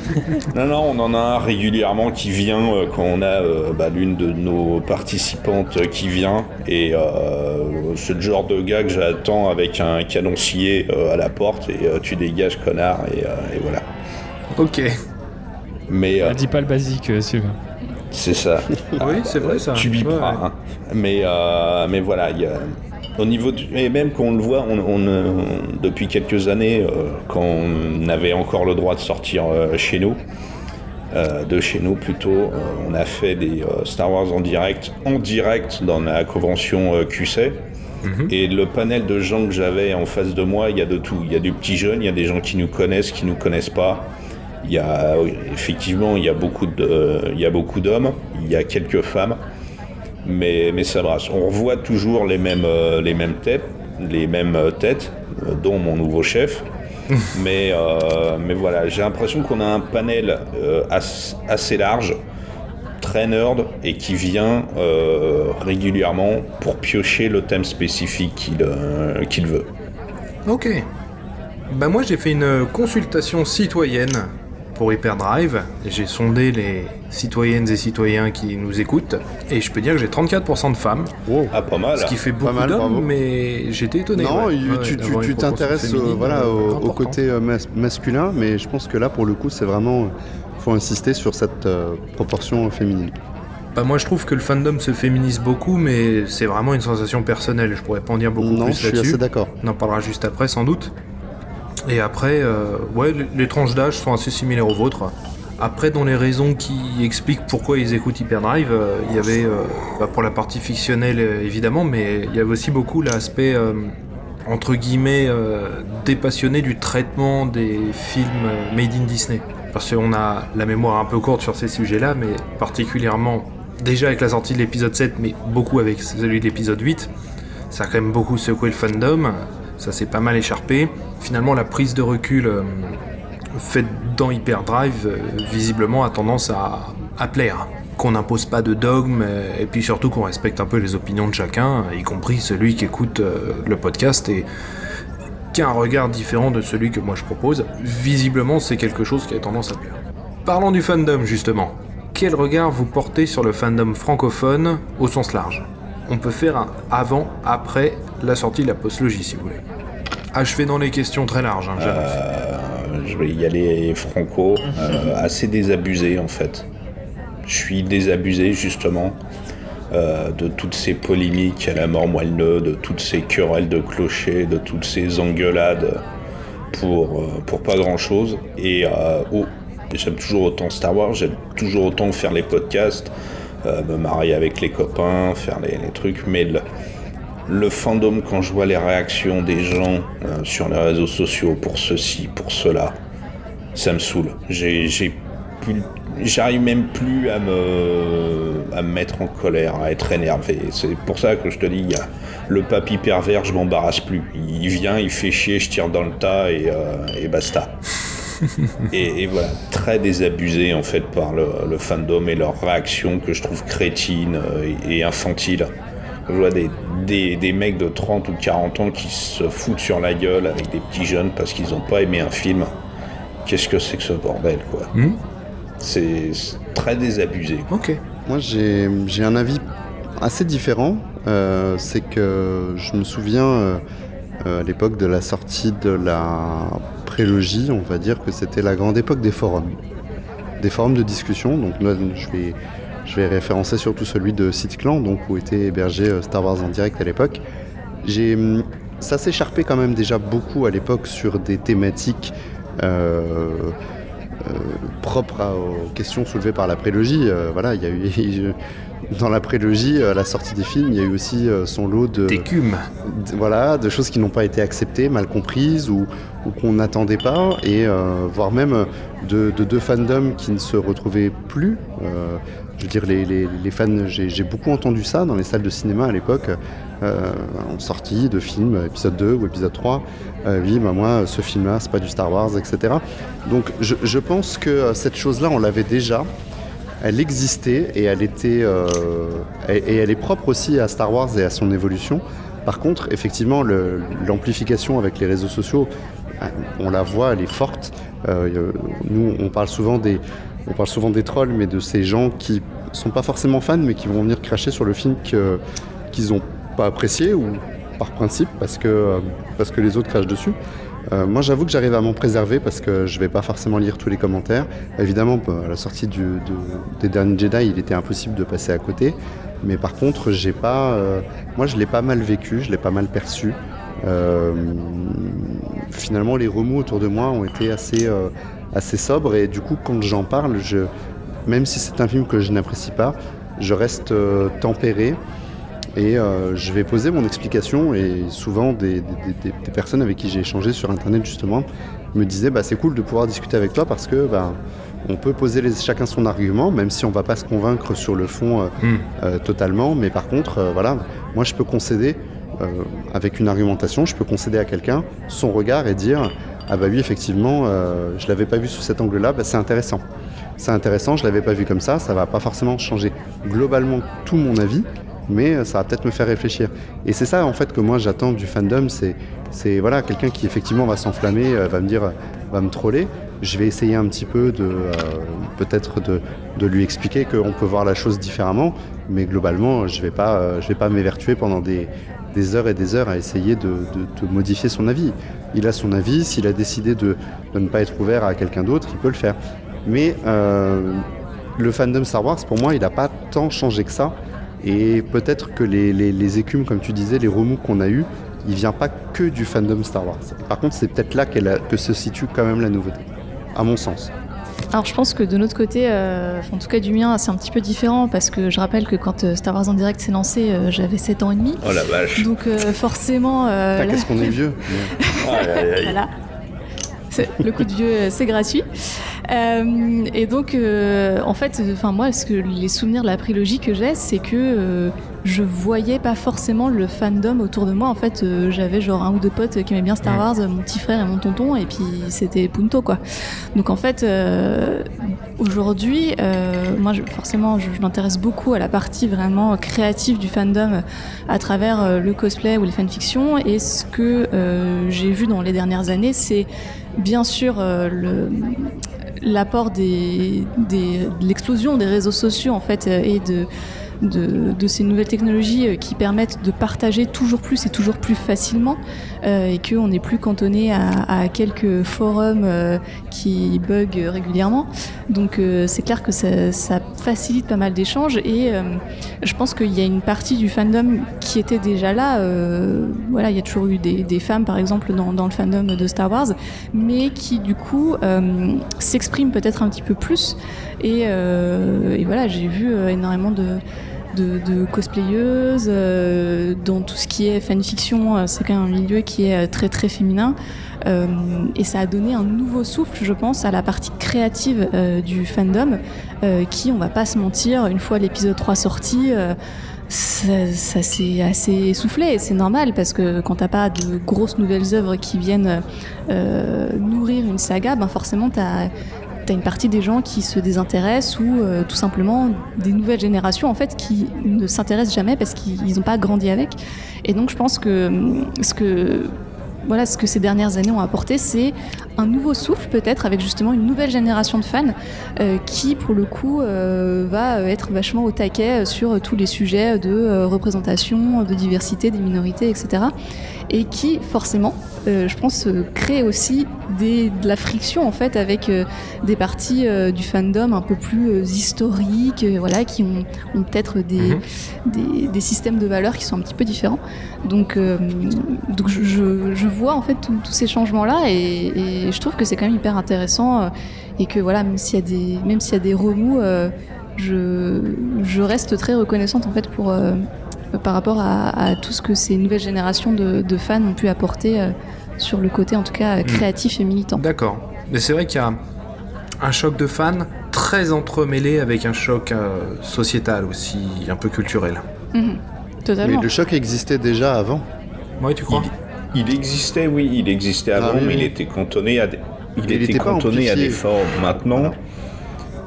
n'importe qui en fait peut, euh, peut poser son petit commentaire, euh, peut partir en roue libre, et puis il oublie. Et, je trouve surtout c'est que on a oublié depuis quelques années avec cette libération de la parole via les réseaux sociaux et via Internet.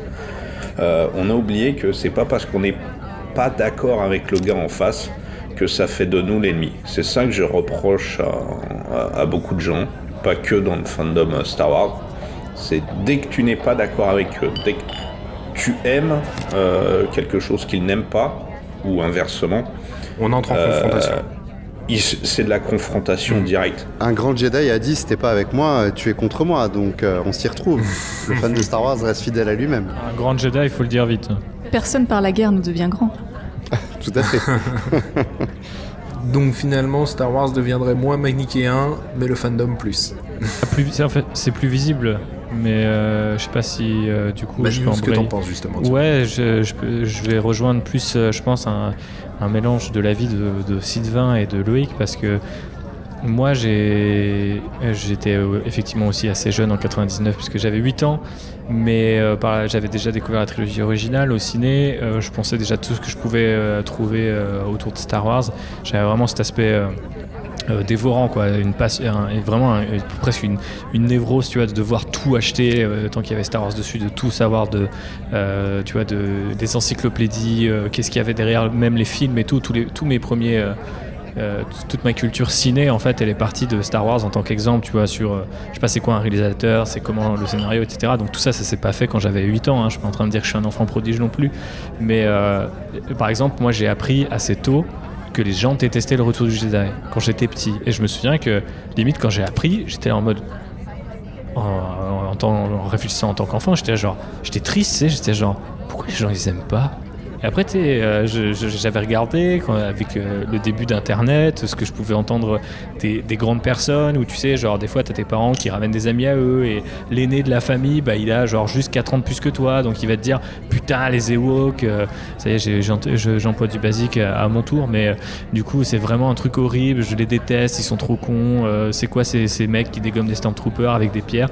Et moi, j'étais en mode Mais j'aime trop les Ewoks. Frère, c'est trop bien le retour Jedi, genre j'adore, tu vois.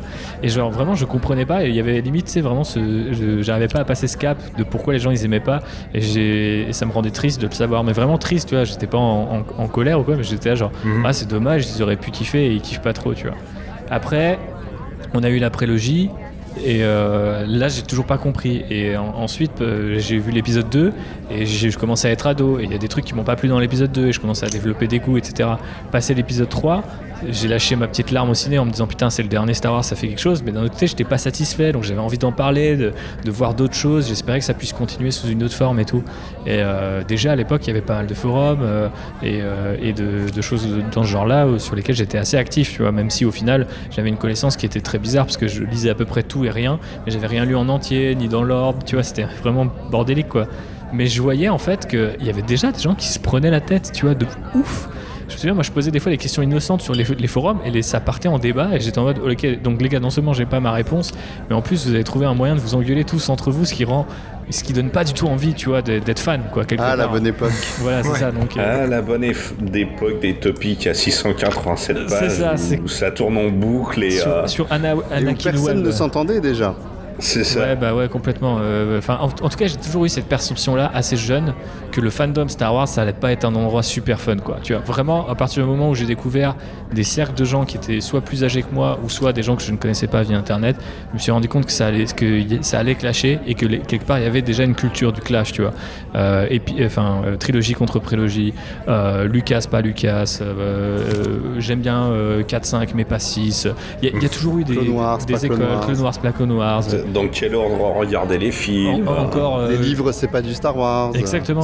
Donc en fait, le moindre prétexte c'est bon, tu vois, pour qu'on se tire dessus. Je sais pas pourquoi c'est comme ça. Je sais pas pourquoi ça a toujours été comme ça. Il faudrait euh, faire toute une enquête euh, là-dessus. Je pense pas que tous les fandoms soient comme ça. Je suis parti, euh, je suis très impliqué dans d'autres fandoms et notamment euh, Sylvain le, le citait euh, entre les lignes tout à l'heure en parlant de Warhammer.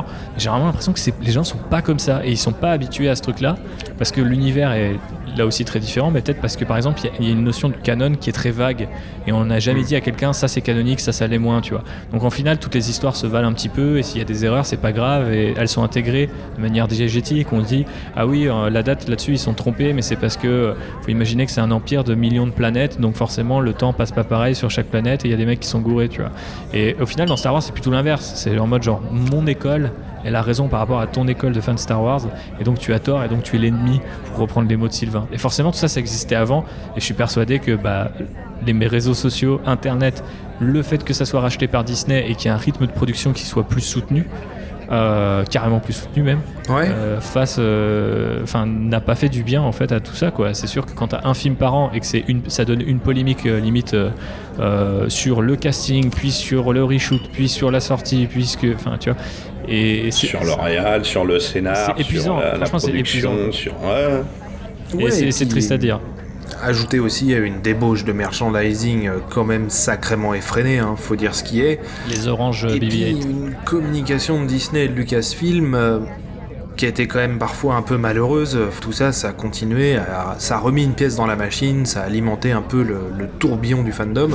Et moi j'avais 16 ans quand l'épisode 1 est sorti, j'en avais 21 pour la revanche des sites. Je garde le souvenir d'avoir été pris complètement à contre-pied par rapport à ce à quoi je m'attendais, mais d'avoir pris une sacrée claque. Pour les trois, hein. J'avais, pour les trois, j'avais pris une sacrée claque. Et j'ai souvenir que ça avait fait pas mal de bruit dans le fandom à l'époque, mais pas autant que les films de la postlogie. hein. Mais je pense effectivement que c'est dû aussi au développement du réseau social, du fait qu'aujourd'hui tout le monde a une opinion très forte sur un sujet qu'il ne maîtrise pas du tout, et puis cette idée aussi de, de post-vérité, quoi. L'idée que l'opinion est désormais plus importante que les faits, que l'histoire, et, ça c'est quelque chose qui pose problème et qui donne, je pense aussi, beaucoup d'importance aux podcasts euh, tels que les vôtres, euh, tels que le mien, euh, qui remettent un peu les faits à leur place. Mais ouais, une évolution du fandom.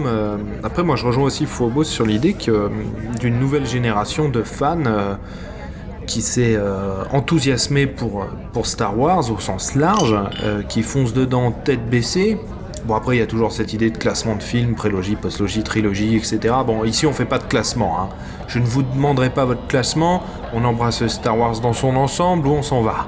Mais euh, au final, c'est vrai qu'il y a toute une nouvelle génération qui arrive, y compris euh, chez les créateurs, les- chez les fanmakers, euh, chez les euh, des gens qui ont 20 ans et puis qui, qui fabriquent plein de trucs, euh, chez les cosplayers, les cosplayeuses, comme tu l'as dit, Phobos, il y a beaucoup de choses qui se passent. Il y a une nouvelle génération de fans qui arrive, qui arrive parfois euh, à pleine blinde, qui foncent un peu tête baissée, mais qui vont creuser un peu plus Star Wars, prendre un peu de bouteille, de maturité, peut-être avoir des opinions qui vont évoluer ou pas. Mais effectivement, ça souffle un peu le chaud et le froid, quoi. Mais la, pa- la passion, euh, la passion, c'est quelque chose qui ramène toujours normalement beaucoup d'émotions tourbillonnantes. Et vivre une passion et se discuter d'une passion avec des gens qui partagent la même passion, euh, voilà, euh, euh, forcément, ça peut créer parce que là, il y a des choix. Je veux dire, euh, je sais pas, peut-être que les, les- je les connais pas, mais peut-être que les passionnés de course automobile vont moins s'écharper parce que. Attention à ce que tu dis, toi. je, je, je pratique pas la course automobile, mais peut-être que les, les passionnés de course automobile vont peut-être moins s'écharper parce qu'il y aura, il y aura une plus grande cohésion où ils seront peut-être moins un peu dans la. Dans le, voilà, mais après on retrouve peut-être un peu, si je dois faire un parallèle avec le, le- le football. Le football, c'est c'est très passionné. Les gens, euh, il y a des gens qui vivent football, etc.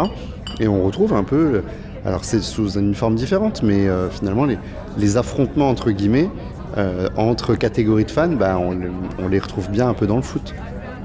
Ouais, mais c'est moi, c'est ça qui me déplaît. C'est qu'on se, qu'on se mette sur la tronche pour du foot, pour des films. Pour... Ça me dérange pas que qu'on débatte, qu'on qu'on échange nos points de vue. Oui, mais parce qu'on a perdu le sens du débat peut-être, mais, mais parce que la, la- la passion l'emporte et elle emporte tout sur son Après, passage. euh, pour euh, reprendre ta métaphore sur le- les sports et le foot Mhm. en particulier, moi, il y a un truc qui, je pense, euh, par rapport à l'exemple que je donnais euh, du coup euh, sur Warhammer, est super important, c'est que le foot, en fait, ça appartient à tout le monde.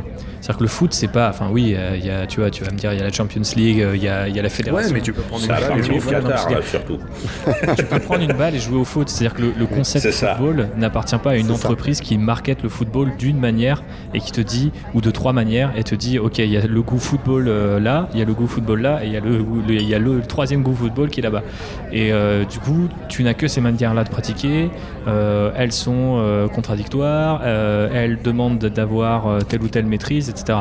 Donc en fait, il n'y a pas ça. C'est-à-dire que tu peux te retrouver dans un autre pays du monde, parce que le football c'est le plus grand sport de notre planète, et en fait avoir ce- cette langue universelle. Et avec Star Wars, pendant un temps, je, je pense que ça l'a été, je pense que ça l'est toujours un peu, mais maintenant j'ai presque l'impression que c'est acquis quelque part, vu que la culture nerd domine maintenant la culture de manière générale, que tu es fan de Star Wars si, t'es un- tu vois, si, t'as- si tu es un peu au cinéma, tu as, au moins vu la postlogie. Et donc forcément, on te demande tout de suite ton camp avant même de savoir si tu es vraiment fan de ce truc-là et si tu as vraiment besoin d'en parler. C'est un peu comme quand on... Il y a des gens, ils postent des trucs qu'ils font sur Internet et on va leur dire Ah, t'aurais dû améliorer ça. Alors qu'ils demandaient pas forcément du feedback. De la même manière, a des gens, ils disent Je suis fan de Star Wars. Ça amène pas forcément au débat. Tu peux juste te réjouir que quelqu'un est fan de Star Wars, tu vois. Et le problème, c'est que vu que ça appartient à quelqu'un et qu'on est toujours pressé de trouver des responsables, on va dire c'est Disney ou c'est Kathleen Kennedy ou c'est J.J. Abrams, etc. Alors que si Star Wars c'était, je sais pas, un- une franchise en open source, il pourrait avoir des films Star Wars qui sont produits par un studio et des jeux qui sont produits euh, euh, par, un, par un truc qui est complètement différent. Ce serait des Star Wars très différents. Et je pense qu'on retrouverait, on- ce serait peut-être plus calme ou au contraire, ce serait peut-être plus en- euh, endiablé, mais il y aurait moins cette, cette logique de clocher, quoi. Mhm. Et, euh, et c'est vrai que pour rejoindre ce que disait Willem, dans la communication, ça, ça joue beaucoup en fait. C'est-à-dire que souvent, on nous a dit, euh, enfin Disney a arbitré un certain nombre de trucs dans cette trilogie sans qu'ils aient à défendre une vision particulière de Star Wars. Et ça, c'est un peu, enfin moi, je trouve c'est ça que je leur reproche. C'est-à-dire que aujourd'hui, je suis incapable de dire c'est quoi leur vision de Star Wars. Par contre, je sais qu'il y a plusieurs visions de Star Wars qui leur ont été données. Euh, par d'autres auteurs et qu'ils ont dit oui ou non tu vois et ça c'est un peu euh, c'est un peu relou parce qu'on sait pas où on va et on sait pas où on se sent un peu parfois même dépossédé un peu de notre passion Ouais. tu vois Ouais, ouais, c'est pertinent. Bah, et c'est surtout sur la, la- Surtout, tu disais la vision c'est qu'on leur a proposé. On leur a en plus proposé, ils ont dit oui, et puis au bout d'un moment, ils ont dit non. C'est. euh, et, et ils l'ont pas fait qu'une seule fois. Au bout d'un moment, tu sais plus sur quel pied danser. C'est pour ça que les gens finissent par s'écharper parce qu'en l'absence de vision claire et euh, limite même d'excuses, je ne veux pas faire un parallèle avec ce qui se passe politiquement en ce moment dans notre pays, mais des fois tu as l'impression que on pourrait nous dire ouais excusez-nous on a merdé, on va corriger tu vois. Maintenant euh, comme tu dis l'opinion euh, ça vaut plus que les faits et donc du coup les gens préfèrent imaginer un opinion en mode le grand méchant Ryan Johnson qui a tout fait foirer, qui a fait tu vois, plutôt que d'essayer de comprendre. Alors que non, c'est Gigi.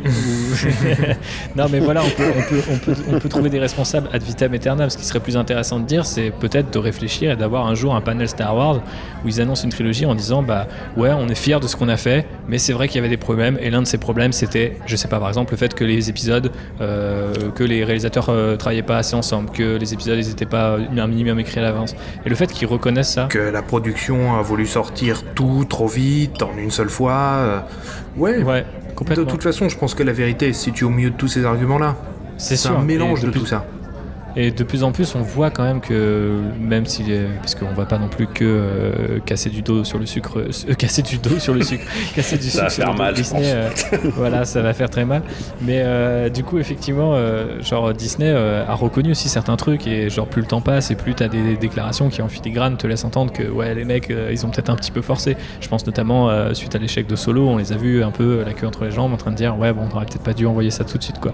Et je pense qu'il faut qu'ils montrent plus que c'est pas une science exacte et qu'ils peuvent se tromper. Et je pense que les gens accepteront plus, en fait, acceptent plus l'échec si on leur dit c'est possible qu'on se plante, tu vois. Alors que si on leur dit ça va être le meilleur Star Wars de tous les temps, euh, ça va être la conclusion de la saga des Skywalker, et que tu sors du film et que t'es un peu déçu, tu fais putain.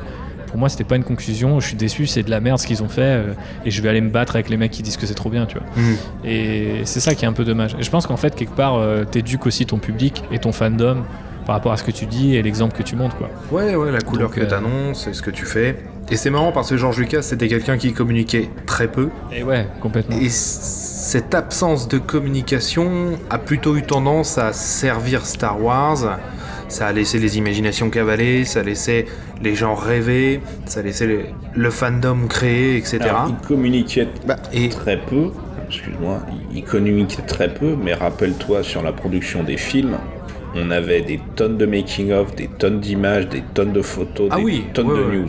Oui, mais Sylvain, c'est pas pareil de dire euh, de, de- de publier en ligne des, des photos de tournage ou une photo à 360 du, du plateau euh, du jour que de dire euh, que d'annoncer euh, euh, ah ouais c'est vraiment le meilleur Star Wars qu'on ait qu'on ait fait ou euh, j'ai jamais vu quelque chose pareil parce que on a chacun et Thibaut tu le disais un peu tout à l'heure mais on a chacun notre Star Wars c'est une maxime que j'aime beaucoup parce que ce qui va me plaire à moi euh, va être différent de ce qui va te plaire à toi Willem ou de ce qui va plaire à Phobos et, c'est ça en fait qui fait la richesse de Star Wars, c'est que chacun peut y trouver quelque chose. Moi par exemple, euh, j'aime pas Tatooine, ben c'est pas grave. Quand il y a des passages sur Tatooine, mais euh, je, fais abstraction. Maintenant, bah, des fois, euh, par exemple, l'exemple type, c'est que dans l'épisode 1 de la saison 2 de Mandalorian, j'ai apprécié de, trouver Tatooine parce que quelqu'un me l'a présenté sous un angle intéressant qui m'a plu. Mais voilà, on, va y trouver des choses différentes. Et c'est ça, en fait, que euh, on peut pas annoncer que ça va être le meilleur Star Wars parce que ça va être le meilleur Star Wars peut-être pour Kathleen Kennedy, par exemple, mais ce sera pas le meilleur Star Wars pour moi. Parce que j'y trouverai pas les mêmes choses. Et puis George Lucas, euh, il prenait la parole en tant que réalisateur, producteur, Les et créateurs. grand patron, quoi. C'est créateur, ouais, ça. scénariste, etc. Bien sûr. Donc euh, finalement, quand il ne disait rien, ça veut dire que toutes ces personnes-là ne disaient rien. Puisque c'était lui. Maintenant, on a une multitude d'acteurs, enfin, qui communiquent très peu. Et ce manque de communication a plutôt tendance à desservir la franchise, là où ça avait plutôt servi la franchise, je trouve, jusqu'à présent, en laissant un peu les fans rêver, quoi. Maintenant, on a euh, une personne qui va lâcher une bribe d'in- d'infos dans Hollywood Reporter, euh, un autre dans un autre, etc. Et c'est vrai que une vraie communication structurée de Kathleen Kennedy, euh, parce que c'est elle la bosse, hein, euh, c'est effectivement quelque chose qui pourrait pas forcément réconcilier tout le monde, mais apaiser les esprits, sans doute, ouais. Ouais, c'est fort possible. Et ça va Ah, Ah, j'y crois pas. place. Bon, je mise. Ceci. Une gemme à pied. Ah ouais, classe Moi je mise ça. Sabre laser inquisiteur, je l'ai cueilli moi-même. Ah ouais Tu vas nous raconter ça T'en sais bien assez. Montre-moi plutôt ce que t'as posé sur la table là. T'as quoi? J'ai ça. Tu vas le mettre? Non, t'as quoi toi? J'ai ça. Mais c'est bien ça. C'est le seul que j'ai. Bon, on s'en fout, vas-y. Ok, nous on mise une plaque de Beskar impérial. Ouh, je sais déjà ce que je vais en faire. Moi aussi. Elle fera très bien chez le prêteur sur gage à qui je vais la revendre. D'ailleurs, tu mises quoi, Phobos? Je mise tout, tout l'argent que je viens de vous prendre. Je trouve qu'elle a vraiment beaucoup de chance. Ouais, on se méfie pas assez des contrebandiers recherchés. Vous êtes juste des mauvais perdants. Ah ouais, parce qu'il y a des bons perdants Ouais, mais pas ici visiblement. Hein. Ouah, il doit bien y avoir une planète où les gens aiment perdre. Bon, Thibaut, Oui. T'as un projet ambitieux? Celui de mettre fin à toutes les bagarres de fans dans les cantinas concernant Star Wars par Disney? Avec un livre. Ouais, j'espère que c'est euh, que j'arriverai à cette ambition. Euh, C'était peut-être pas euh, l'une de, celles que je m'étais donné au départ, même si j'ai fait quelques métaphores quand j'étais en pleine écriture, en discutant avec mon éditeur que je salue, Nicolas de Third Edition, qui du coup m'ont proposé d'écrire un bouquin sur Star Wars et on s'est assez rapidement mis d'accord sur cette transition entre George Lucas et Disney qu'on évoquait tout à l'heure justement. Et l'idée est effectivement euh, peut-être un petit peu d'apaiser euh, la communication, euh, le discours, les débats autour de tout ça, en revenant d'une part sur un petit peu les coulisses de ces nouveaux films et de cette nouvelle ère Star Wars par Disney, puisque je parle aussi de l'univers étendu ou encore de The Mandalorian. Et euh, d'autre part en analysant les films sur ce qu'ils ont essayé de faire artistiquement, euh, pas seulement, on va dire, euh, que d'un point de vue intrigue ou personnage, mais euh, aller sur certains concepts. Donc un exemple que je peux donner, c'est les différentes œuvres Star Wars de Disney qui ont pu faire en sorte qu'on enlève le casque aux Stormtroopers et qu'on s'intéresse un petit peu à qui étaient les hommes et les femmes sous ces armures. Donc euh, effectivement, euh, j'aimerais beaucoup que ce bouquin euh, réconcilie tout le monde. Je pense que ce n'est pas faisable, mais euh, si ça vous intéresse, On verra à la fin de cette partie de Sabac. voilà, c'est ça. Mais euh, je pense qu'effectivement, euh, c'est- l'idée était euh, de- de- d'essayer de, réconcilier un petit peu les fans avec l'avis d'autres fans, avec leur propre avis, parce que moi, ça m'a pas mal apaisé aussi d'écrire là-dessus, avec beaucoup de recul, de contexte contextualisation, je vais arriver à le prononcer. Et comme tu le disais aussi, Willem, euh, parfois aussi d'une forme de, alors je ne sais pas trop comment on pourrait le dire sans être euh, négatif parce que bien entendu vous vous en doutez si j'ai écrit un bouquin de Star Wars de plusieurs centaines de pages euh, c'est parce que je suis passionné mais je pense qu'effectivement il faut parfois dépassionner un petit peu le débat pour pouvoir un petit peu bah, se poser calmement sur les tenants et les aboutissants de ces, de ces nouveaux films Star Wars retenir ce qu'il y a de bon et de moins bon et aussi euh, bah, explorer euh, l'avant, euh, notamment ce que potentiellement George Lucas voulait faire sur cette post-logie. Et l'après, avec qu'est-ce que pourra faire Disney maintenant que, en gros, ils ont grillé un, certain nombre d'idées qui peut-être ne venaient pas d'eux, mais de George Lucas lui-même. Donc euh, voilà, c'est un bouquin qui sort le 19 novembre. Donc euh, je ne sais pas à quel moment vous écoutez cet excellent podcast d'Hyperdrive, mais j'espère bon que euh, voilà, il est disponible dans une librairie quelque part dans votre galaxie si vous avez envie d'aller un peu plus loin avec nous. En tout cas, si jusqu'à présent les débats qu'on a pu avoir entre podcasters Star Wars dans cet épisode vous intéressent, c'est totalement le genre de questions qui sont posées par le bouquin, en plus de du coup de revenir sur ces cinq premières années de Star Wars par Disney. Euh, donc euh, je pense que quelqu'un qui a envie de, de- de se réconcilier avec ça ou d'en apprendre un petit peu plus sur l'envers du décor, forcément euh, du coup euh, on apprendra effectivement un petit peu plus. Ouais, le livre s'appelle Le mythe Star Wars, épisode 7, 8 et 9, Disney et l'héritage de George Lucas, et ça sortira le 19 novembre, effectivement. Allez, une question pour tout le monde. S'il n'y avait qu'une seule œuvre à conserver de Star Wars par Disney, ce serait laquelle? Rogue One, pour sa déclaration d'amour à ce qu'est et Star Wars et à ce qui a été euh, fait à, tout début dans l'épisode 4. Ok. Hmm, bonne question. Pour troller, je dirais solo pour Emilia Clarke. Euh, à part ça, en fait, pour le moment, Continuité Star Wars en direct. c'est ça. Continuité papy pervers. C'est ça. Euh, pour le moment, en Il a fait, pas je sais. papy pervers en plus. Hein. Ouais. Pour le moment, en fait, j'en trou- j'en trouve pas. Euh, celui qui m'a vraiment le C'est dur. Ouais, celui qui m'a le, le plus plu, c'est euh, le- The Last Jedi. Mais de là à conserver que celle-là et à effacer les autres, hmm, non, je, je, je sais pas. Ouais, c'est une réponse plus nuancée qu'il n'y paraît, finalement.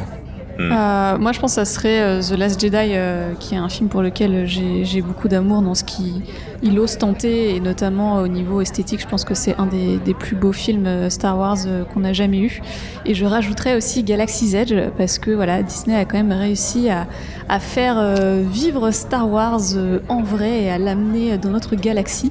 Euh, et c'est un vrai tour de force euh, qui est un vrai projet artistique euh, à part entière. Ouais, qui est en plus encore en train de se développer actuellement dans l'univers canon de Star Wars, euh, via des comic books notamment. Tout à fait. Le land lui-même est, est censé être canon et il y a plusieurs bouquins qui sont écrits autour.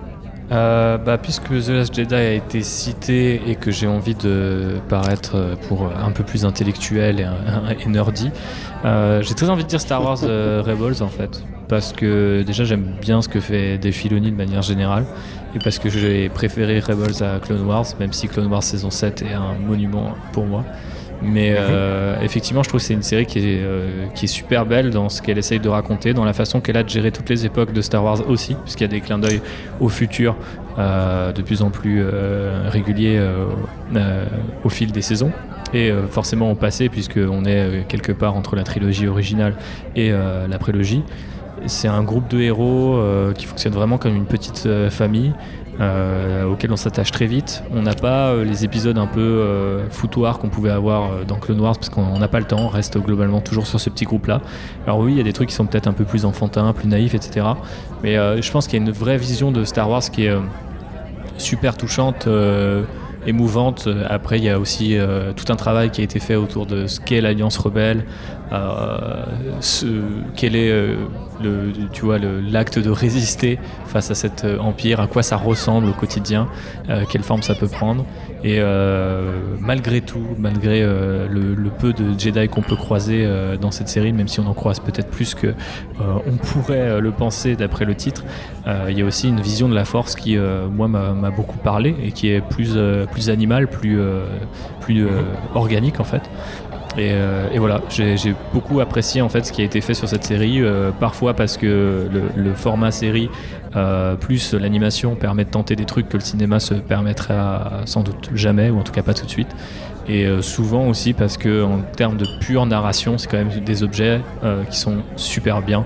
Donc il y a vraiment des, des épisodes qui m'ont qui m'ont marqué alors que c'était juste 20 minutes et qui racontent des choses qui sont assez, je pense, naturel pour les fans de Star Wars, mais typiquement, il y a un épisode où il y a un rebelle et un impérial qui se retrouvent coincés euh, dans, un- dans une, dans une grotte et qui sont obligés de faire ce qu'on fait aujourd'hui, c'est-à-dire de discuter avec, euh, avec euh, notre ennemi et, euh, et finalement se rendre compte qu'on a des vies pas si différentes que ça et qu'on est euh, gouverné par des, des, des forces qui nous dépassent. Donc voilà, regardez euh, Star Wars Rebels, euh, disponible sur Disney+. euh, non pas que je, touche l'argent en le disant, mais c'est maintenant, vous n'avez plus d'excuses pour, découvrir cette série. Ok. Et ben moi, ce sera The Mandalorian.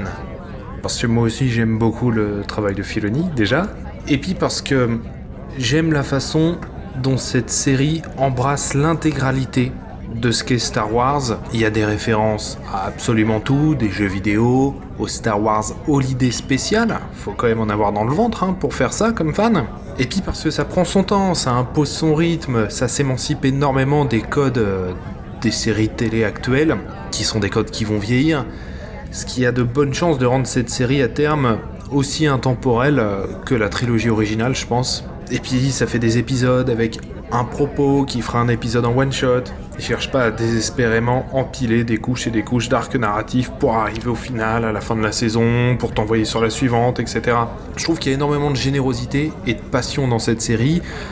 D'autant plus quand on voit les making-of, on se rend compte à quel point ces gens ont tous envie de bien faire, à quel point ils se mettent tous au service d'une œuvre, sans forcément vouloir imposer un point de vue un peu plus personnel. Alors ce qui est un peu flippant quand on le dit comme ça, parce que un réalisateur qui propose quelque chose, normalement c'est son boulot hein, dans le cinéma, mais on est dans Star Wars, du coup c'est quand même toujours un petit peu plus compliqué que ça. Et je trouve que, bon, on a vu que deux épisodes de la saison 2 euh, actuellement, mais je trouve que c'est vraiment un travail remarquable, et rien que pour ça, ça valait le coup que Disney rachète la franchise. Maintenant, est-ce que vous avez un regret relatif au rachat de Star Wars par Disney? Alors ça peut être des projets avortés, euh, l'ex-univers étendu, euh, des polémiques ou quoi que ce soit. hein. Bah, moi, justement, c'est sur leur euh, très mauvaise gestion des polémiques concernant les actrices. Ils ont une absence totale de réaction quand elles se sont fait harceler, quand elles se sont fait fusiller en ligne tous les jours parce que parce que à cause de leur rôle, parce que à cause de ceci, de cela, de leur euh, de leur ethnie, de leur couleur de peau, de de ce qu'elles disaient sur les réseaux sociaux. Euh, il- y a une, une absence euh, absolue de, de non-réaction de la part de Disney et je leur en veux pour tous les sujets, toutes les polémiques qui ont été déclenchées sur les films, sur les acteurs. Ah, nada, rien, aucune réaction. Et je trouve que ça pourrit l'ambiance, ça a pourri ces actrices. Et, euh, et l'hypocrisie aussi générale euh, du, euh, du fandom euh, envers ces actrices. Euh, j'ai moi, le, le tonnerre d'applaudissements pour Kelly Maritran au- à la dernière célébration, non, ça passe pas. Euh, avec tout ce qu'on lui a mis dans la tête, avec l'absence totale de réaction de la part de Disney, euh, faire les, euh, les applaudissements, les euh, t'es la meilleure, t'es la plus jolie, non, non.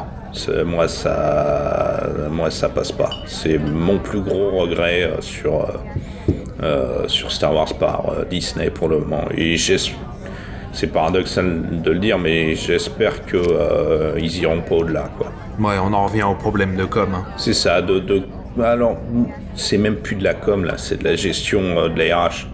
Quand t'as une actrice qui bosse pour toi, qui se fait harceler, qui doit fuir les réseaux sociaux, et que tu bouges pas une oreille, pour moi t'es aussi responsable que les trous de balles sur le, sur le net. Ok. Ben, moi, je suis un peu embêté parce qu'il y a deux choses. Il y en a, il y en a une qui peut euh, donner à polémique et il y en a une deuxième qui est beaucoup plus, euh, beaucoup plus soft, on va dire. Donc, je vais, je vais commencer par celle-ci. Euh, moi, je regrette l'attente. C'est-à-dire que, voilà, tu l'as déjà souligné, euh, Willem, euh, au cours de cette partie, c'est que Star Wars, avant, il y avait trois ans entre chaque film. Il y avait, bon, il y avait pas de, pas forcément de série télé, mais voilà, il y avait moins de projets, mais je, regrette cette, cette attente. Et pourtant, en tant que fan schizophrénique de Star Wars, comme on l'est beaucoup, je suis aussi content d'avoir euh, une dose quotidienne ou une dose annuelle de, Star Wars. Mais euh, c'est vrai que je, regrette cette époque où on avait trois ans entre les films, le temps de, le temps de voir venir, de, comme tu le disais tout à l'heure, de, de, laisser, de laisser son esprit euh, s'évader. Donc ça c'est pour le plus soft et le deuxième, la deuxième chose que je regrette beaucoup dans ce Star Wars par Disney c'est Kathleen Kennedy.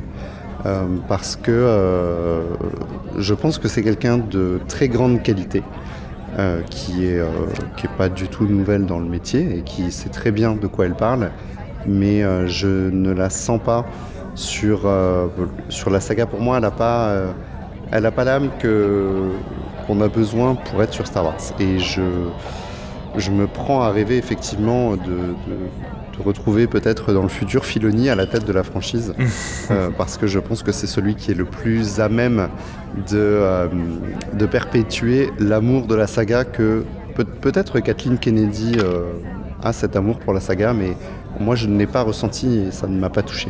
D'accord. Euh, moi, je vais continuer les polémiques et je vais dire euh, Storm Pilot. Euh, voilà, donc c'est la, la fraîcheur de Disney euh, concernant euh, le fait euh, de, de rajouter euh, des personnages euh, queer dans, dans sa saga après nous avoir teasé ça euh, pendant des années, littéralement. Donc, euh, donc voilà, après, je sais pas honnêtement si. euh, un Warner Bros ou un Universal euh, aurait, l'aurait fait ou pas. Euh, mais en tout Bah, cas, euh, un Warner Bros, tu sais déjà qu'ils auraient pas fait mieux avec euh, du coup les animaux fantastiques. Et, Oui, oui, oui. Non, mais c'est pour ça.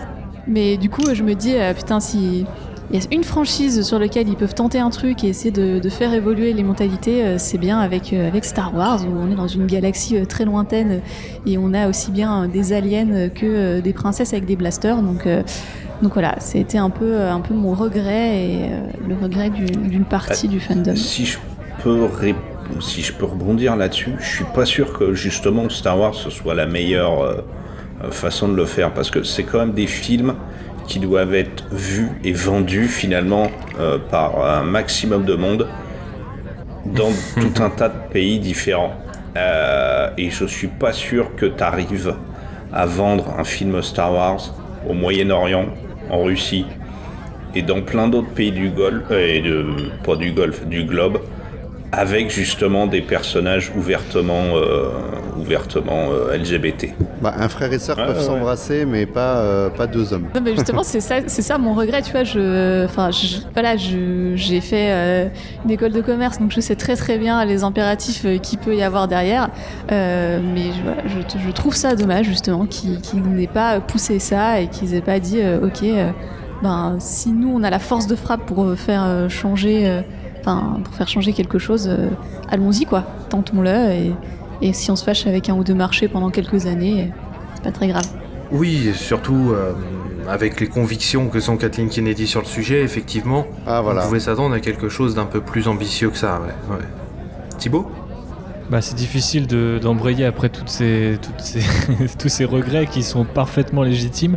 Après, je pense qu'il y a des choses qui, changent. Je, je- je vais euh, euh, tâcher de, de faire la- un peu l'avocat du diable parce que hum, notamment la, la- la direction de Lucasfilm, on sait que euh, l'année prochaine, du coup, Kathleen Kennedy, son contrat arrive à terme. Va-t-il être renouvelé euh, Sous quelle forme Etc. On ne sait pas trop. C'est la grande question. ouais. On sait que, en revanche, on se dirige peut-être vers une, quelque chose de plus collégial. Moi, je, moi, je suis pas spécialement pour voir Filoni à la tête euh, du Lucasfilm, mais j'ai envie qu'il fasse partie de cet avenir.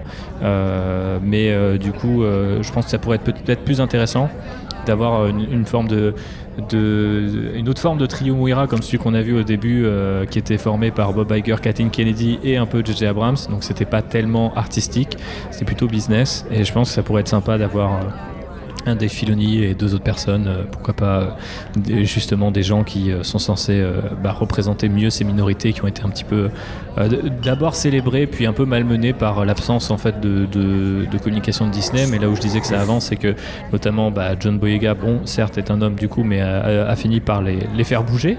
Hein, il, y a quelques, mois et a dit très récemment avoir eu une discussion plutôt, euh, satisfaisante avec eux depuis. Je ne sais pas si ça veut dire qu'il est rabiboché avec Disney ou qu'il va, avoir plein de projets fines l'année prochaine. Mais, euh, euh, non, mais je trouve que ça, veut dire peut-être que potentiellement, euh, enfin en tout cas, ça, renvoie un message euh, qui, je pense, euh, est, assez. euh, intéressant euh, ou peut-être potentiellement un, peu euh, plus euh, euh, optimiste quoi. Euh, potentiellement Lucasfilm, le, le futur de Star Wars peut apprendre aussi un petit peu de ses erreurs. Mais euh, du coup, pour revenir sur un autre regret euh, et qu'on n'a pas encore évoqué, moi mon regret il est très, il est très personnel. C'est le truc dont je, dont je ne déborde pas. C'est un peu mon, le, mon Ant-Man par euh, Ed- Edgar Wright dans le MCU, tu vois. C'est forcément euh, solo par Lord des Miller. Je, je, je ne m'en remettrai jamais. Euh, je ne me remettrai jamais de, cette, de, de ce licenciement de deux réalisateurs au milieu d'un tournage. C'est quand même quelque chose d'assez rare pour être souligné. Au-delà de ce qu'ils auraient pu faire ou de ce qu'ils auraient pu amener en fait dans, le, dans ce film, parce que je pense contrairement à beaucoup de gens, je, n'adhère pas non plus à une théorie du complot qui voudrait que euh, leur film était génial et euh, le scénario était radicalement différent. Je pense que c'était globalement la même chose, mais que en gros filmé au premier degré et interprété au premier degré, peut-être que solo, sur certains aspects, ça tombe à plat. euh, et là, ça aurait pu marcher. En tout cas, ça aurait peut-être plus titiller les fans là où il fallait. On a quand même tous dit qu'on était peut-être un petit peu trop susceptibles et qu'on avait tendance à s'écharper pour rien. Moi j'aurais bien aimé un film solo complètement parodique où on t'explique, que- enfin pas complètement parodique mais un peu plus parodique où on te dit les mecs faut qu'on se calme sur un solo genre ok c'est un personnage qui est sympa mais peut-être qu'on peut réfléchir deux secondes à est-ce qu'il est vraiment si stylé que ça? Est-ce qu'on peut pas écailler un petit peu le vernis? Et je trouve ça intéressant euh, que Kathleen Kennedy et Disney aient été chercher ces mecs-là et se dit ok on va y aller à fond. Et au bout de six mois se dit Ah, en fait ça va pas le faire hein. ouais non en fait ils jouent un peu trop loin les mecs. Et ça me fascinera toujours. En fait tu vois c'est genre euh, je, sais pas si un jour on en apprendra plus. J'imagine que oui. On en, sait déjà quand même pas mal puisque j'ai pu en parler un petit peu dans le bouquin, euh, c'est que c'est bien qu'il y a des sources et des articles là-dessus. Mais je trouve ça juste fascinant. Mais du coup, c'est un énorme regret. C'est limite de pas avoir, euh, un b-roll pirate, tu vois, de- des trucs euh, de Lord et Miller euh, sur solo, quoi. Et Ah, peut-être que les roches sont euh, dans un coffre Ah, et ils que sont dans forcément quelques dans années, rush, ça sortira. Forcément, forcément, le film il était quasiment prêt. on veut la Miller cut euh, sur euh, sur D+. Qui c'est qu'il faut harceler Ça pour la n'arrivera sortir, jamais, cette mais- cut-là C'est ça. Disney, de toute l'histoire du studio Disney, Disney n'a jamais sorti de Director's Cut, donc ça n'arrivera jamais, mais. Mais je suis persuadé, au plus profond de mon être, que le solo de Lord et Miller, c'est un espèce de Futurama Star Wars. J'en suis convaincu avec cet humour qu'on retrouve dans une ou deux petites scènes euh, qui sont restées dans le film. On retrouve cet humour à la Matt Groening un peu décalé où un mec fait un pauvre bond d'un mètre cinquante, il se retourne, il se fait ça va, j'ai rien. Même dans les droïdes, on sent que les personnages étaient dessinés pour avoir vraiment, euh, Côté burlesque. voilà exactement, très très exagéré. Au-delà même, on va tellement loin qu'on dépasse la simple parodie pour montrer carrément une nouvelle réalité euh, dans l'univers de Star Wars où, où les gens sont tous complètement frappés. J'ai rien d'autre que ma conviction là-dessus, mais j'en suis persuadé. Je suis sûr que le projet de base c'était celui-là et c'est sans doute pour ça que que plus haut on a un petit peu flippé quoi. Et euh, que, bah, que ça n'a pas marché. Je te rappelle que le, le, le scénariste, c'est le gars qui a écrit euh, qui a écrit le personnage de Solo et qui en est amoureux. Comment tu veux que ça marche? Ouais, c'est clair que c'est visiblement, en tout cas, avec le scénariste que ça a le plus clashé. Mais bon, après moi, Solo en l'état, je l'aime bien. Moi, j'adore les films qu'a bossé de toute façon. Du coup, je le trouve très attachant pour ce qu'il aurait pu être. Non, moi, mon regret, là où je te rejoins, Loïc, pour moi, c'est le temps. Qu'est-ce qu'on aurait eu si c'était donné 4 ans de plus, ou ne serait-ce que 2 ans de plus avant de sortir Star Wars 7 S'ils avaient, si c'était donné plus de temps, je pense qu'on en aurait vraiment eu quelque chose de, pas forcément de différent, mais d'optimiser. On aurait optimisé tout ça, on aurait lié tout ça, ça aurait été beaucoup plus euh, solide. Je pense qu'à défaut d'avoir un truc euh, qui aurait plu à tout le monde, euh, tu dis optimisé, moi j'aurais dit euh, entier en fait, parce Ah que oui. tu le vois, hein, les Oui. deux Ah films oui. de J.J. Abrams, c'est les deux qui, euh, qui ont dû, euh, qui ont été repoussés que de 6 mois, mais quand même de 6 mois à chaque fois. Euh, parce que en fait, euh, même celui de Abrams, euh, Ryan Johnson a été repoussé de 6 mois, mais pour des réécritures dites positives, pour qu'il y ait plus de peau d'Amron notamment. Mais en fait, c'est le seul. Enfin, J.J. Abrams, a toujours joué contre la montre, quoi, deux fois de suite, quoi. Et tu te dis, c'était pas très grave euh, de repousser euh, Star Wars 9. Non. Au final, ça aurait été très grave parce qu'ils auraient pas pu le sortir. Ils ne l'auraient sans doute pas sorti et donc on l'aurait toujours pas vu à l'heure actuelle. Oui. Mais, euh, mais donc ça aurait été vraiment un, un monde alternatif. Est-ce qu'ils auraient pu travailler plus dessus? Bah même pas parce que du coup ils auraient terminé le tournage, mais enfin bon ça aurait été un, un joyeux bordel. Mais c'est vrai qu'à un moment, ils auraient pu mettre le haut là et se dire. euh, après, c'est vrai que Disney à chaque fois a donné c'est 6 mois de plus, tu vois, mais c'est vraiment 6 mois, c'est pas grand chose, quoi. C'est pas grand chose à l'échelle de ce qu'on avait euh, de toute façon euh, de l'époque du temps de Lucas. Mais c'est déjà énorme à l'échelle de ce qu'on a par exemple dans une écurie qui appartient elle aussi à Disney sur le MCU dont on parlait tout à l'heure où il y a euh, il est censé avoir trois films par an donc euh, et donc euh, c'est c'est même- pas un film tous les six mois Mm, mm. donc euh, c'est vrai que c'est là-dessus c'est frustrant. Après je suis pas sûr que la, le tu vois le temps fasse forcément que ça soit meilleur. Après c'est sûr que c'est plus apaisant et on se dit on, on- on a peut-être tu vois moyen de réfléchir un peu plus et aussi le moyen de se remettre un peu plus en cause. Après je pense que là toute façon, le, film dans Star- le prochain film Star Wars, les gars, on va pas se mentir, mais maintenant c'est quoi Ça file, hein, c'est 2023 ou plus tôt. quoi. 2023, ouais. Ouais, donc euh, maintenant, même, euh, moi je dirais, j'aurais même tendance à dire qu'on en aura peut-être pas un avant 2024, voire 5 pour moi, tu vois. Surtout si les séries marchent et que les séries sont plus faciles à, à faire en termes de prod. Donc euh, la, la- la disette, on y arrive et ils ont tout intérêt à la jouer de toute façon. Euh, et entre temps, nous filer deux trois bons becs face au Mandalorian en mode euh, c'est cool, on tente des trucs. euh, vous aimez, vous, vous prenez. Vous aimez pas, vous prenez pas. Il y a du Obi Wan, il y a du Cassian. et c'est très bien comme ça, quoi. Mais je pense que de toute Mm, façon, mm, mm. encore une fois, c'est là où je me dis que ils vont s'améliorer, c'est que Bob Iger a déjà re- reconnu qu'ils avaient été trop vite trop- et trop, et trop loin. Et de toute façon, là, la situation leur impose de prendre leur temps. Donc, je pense que potentiellement. Ça va, ça, ça va aider. Après, de toute façon, Disney est un empire qui a des choses bien plus urgentes à gérer que euh, le futur de Star Wars. Ah bah en en ce moment c'est certain ouais. En ce moment c'est sûr, mais avec le temps je pense qu'on aurait eu quelque chose d'un petit peu plus radical. C'est sûr. Parce qu'on peut dire ce qu'on veut sur la, post- sur la prélogie, les épisodes 1, 2 et 3, mais ce sont des films qui vont à fond quoi. Ça veut dire qu'ils ont choisi un axe. George Lucas il a choisi un axe et il est allé à fond. La prélogie est une proposition très radicale par rapport à la trilogie originale. La postlogie l'est beaucoup moins, y compris entre les films. Ça. On a avancé, puis on a reculé, on rétropédale, etc. On bouge les curseurs et tout. Et puis aussi, euh, au niveau de la... Là, je te rejoins Phobos, au niveau de la diversité aussi. Au niveau des personnages euh, voilà, qu'on aurait pu avoir, euh, des choses un peu plus modernes, un peu plus dans l'air du temps, des choses un peu plus inspirantes aussi. Et puis, même si ça va être plus compliqué à vendre en Russie, euh, j'ai envie de dire, ça dépend comment tu le fais. Parce que si tu le fais bien, ça posera forcément des problèmes, mais ce sera jamais rédhibitoire. Je pense que le cinéma nous a déjà montré des centaines de milliers de fois que si t'écris bien, que tu prends ton temps, que tu fais les choses bien, tu peux faire passer tous les messages que tu veux. Mais ça, c'est à mon avis à nouveau une question de temps, parce que notamment pour le scénario, le moteur de la créativité, ça reste d'avoir le temps. Quand t'as trois mois pour écrire un film, c'est quand même raide. Ouais, tu as les origines de Rey qui, ont, été euh, conduits comme ça. Je trouve que le plus grand mystère de cette trilogie, c'était ça. Et au final, quelle déception. Voilà, quelle déception d'apprendre que ça a été fait, euh, que deux jours avant, il, pou- il pouvait encore changer. euh, c'était pas, pas celle-là. C'est c'est dommage, quoi. C'est dommage. Ils ont fait ça pile ou face. Et tu le voyais d'ailleurs dans le making-of euh, de l'épisode 9 euh, qui choisissait des, éléments Il du scénario euh, hyper importants, mais à l'arrache, genre deux jours avant de filmer des scènes et tout, et t'es là genre... Ah ouais, ok, je comprends mieux pourquoi, est-ce que ça n'a aucun sens quoi. Bah ça fait mal au Ouais. cœur, hein, dans ton petit cœur de fan, euh, de voir ça. euh. Et puis quand tu penses que George Lucas a mis euh, presque 7 ans à écrire La menace fantôme, euh, à nouveau il y a une symétrie inversée qui est très intéressante entre la prélogie et la postlogie, je trouve.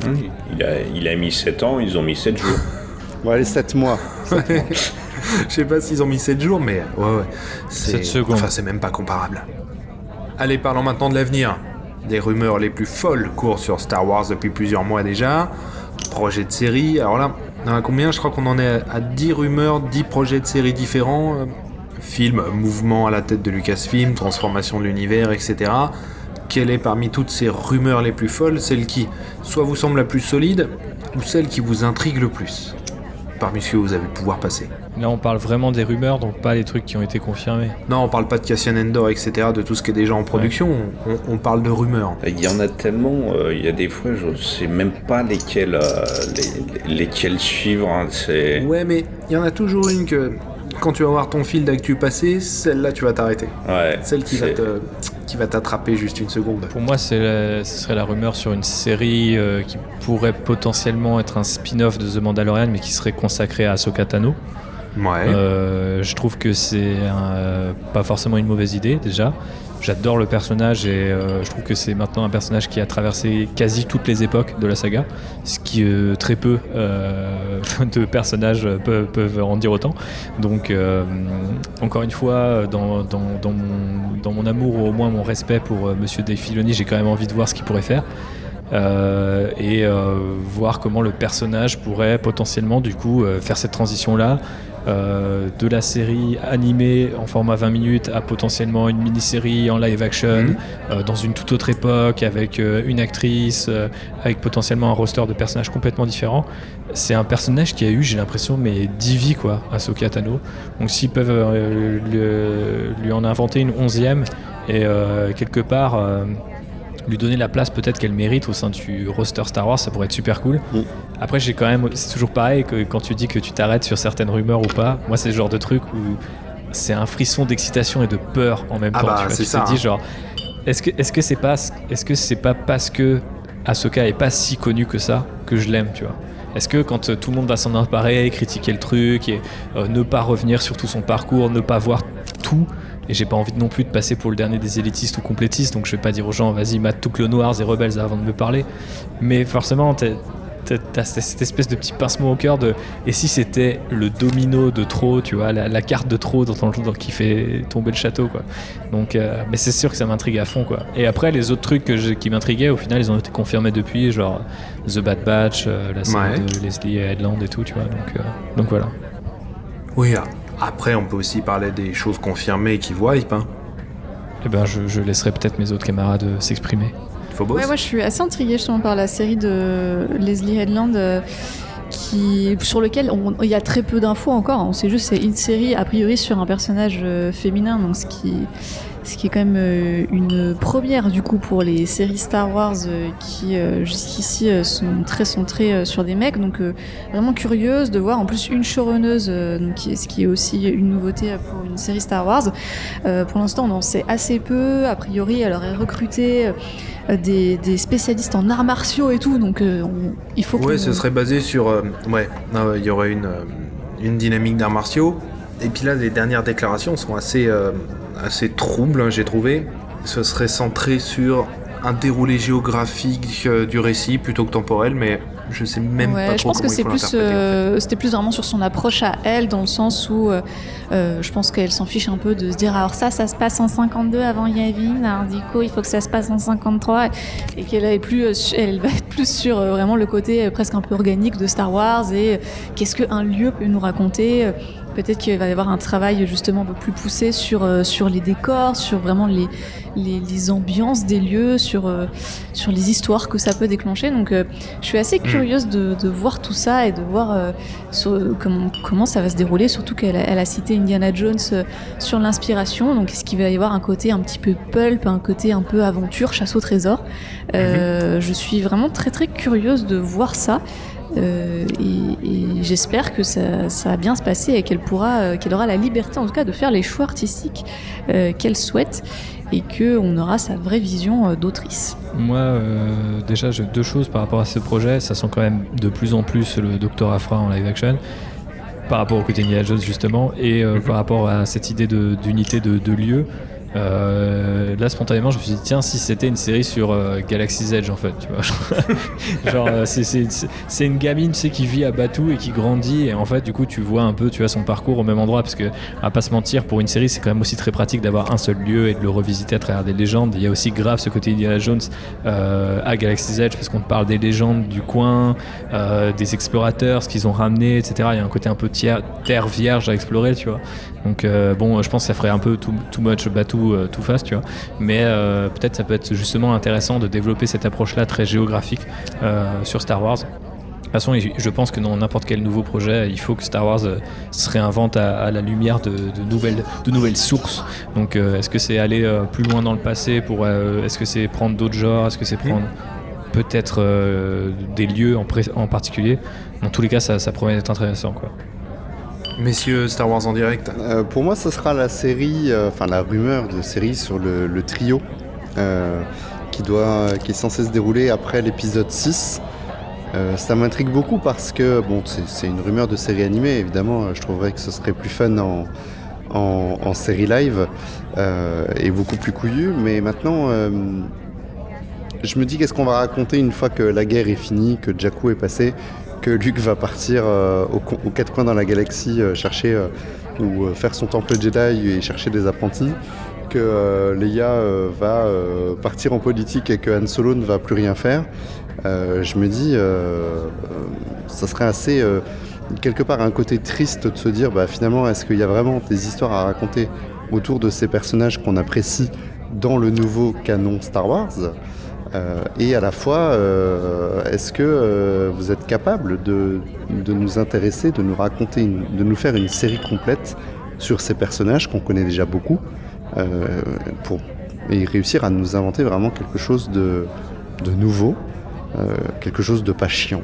Voilà. Sachant que dans Star Wars Legends, notamment pour les romans, sur cette période-là, tout a été absolument fait dans tous les sens. Et c'est ça, mais C'est-à-dire que, sans nécessairement reprendre ces histoires-là, tous les axes, tous les regards possibles ont déjà été ça, portés. et je me dis que j'ai pas envie de revoir euh, quelque chose de similaire dans le canon, d'autant que la dynamique des personnages, comme je, comme je venais de le dire, elle est, elle est vraiment différente, Mhm. puisqu'ils n'aboutissent pas du tout au même point. Donc, comment, comment, aller, comment arri- faire arriver ces personnages à cet endroit-là, en sachant bah, que pour Leia, par exemple, toute la dynamique autour de la résistance et de la création de la résistance, elle a déjà été abordée dans, des- dans des films, dans des comics.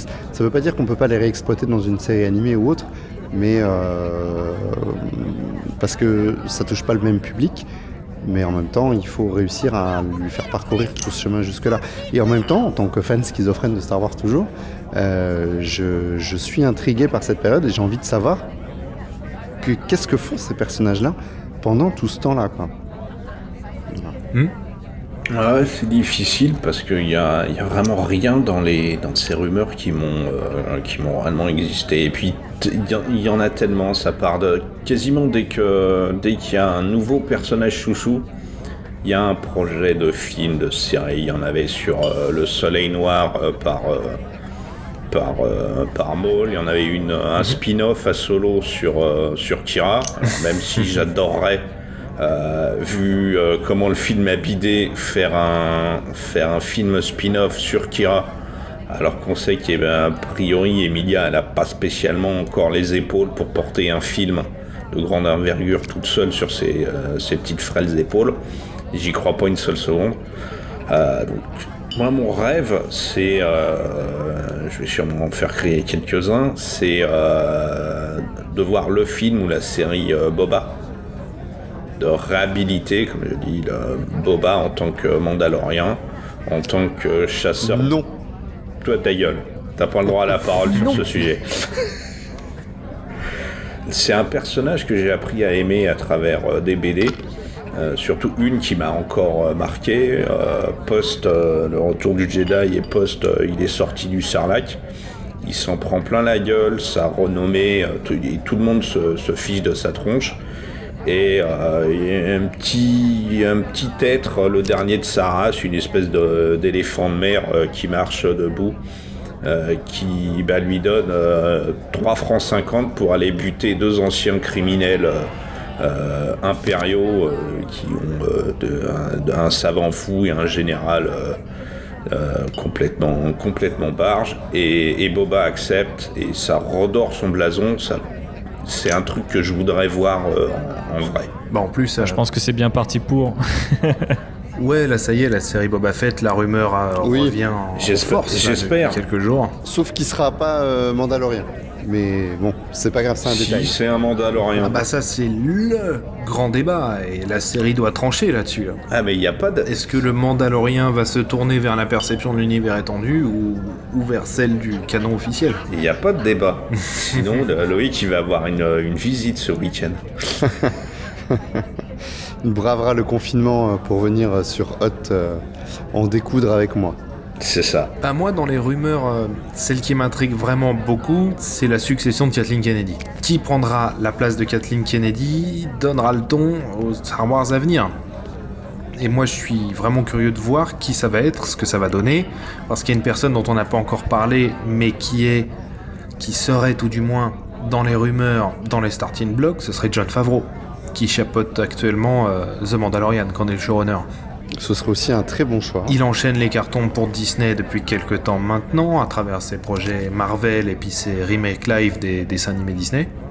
Donc c'est quelqu'un, bon l'avenir nous, dira si c'est lui qui va remplacer Kathleen Kennedy, mais il fait partie des noms qui sont cités, et à mon avis il a plus les épaules que Filoni pour ça. Filoni ça reste un créatif, je sais pas si chapeauter un- une entreprise c'est quelque chose qui lui plairait, au-delà de ses compétences qui sont sans doute excellentes, mais je sais pas si c'est quelque chose dans lequel il s'épanouirait quand on le voit parler de The Mandalorian. Bah, c'est vrai que tout à l'heure, euh, je rebondis sur ce que tu dis. Euh, quand j'ai parlé de lui à la tête de Lucasfilm, c'est alors c'est c'est vrai que je pensais plus à lui sur le côté euh, tête créative, Hmm. chief creative officer ou quelque chose de ce fait, pas forcément à la tête de, de l'entreprise en elle-même, mais à la tête d'un d'un chapeautage euh, créatif de la production Star Wars.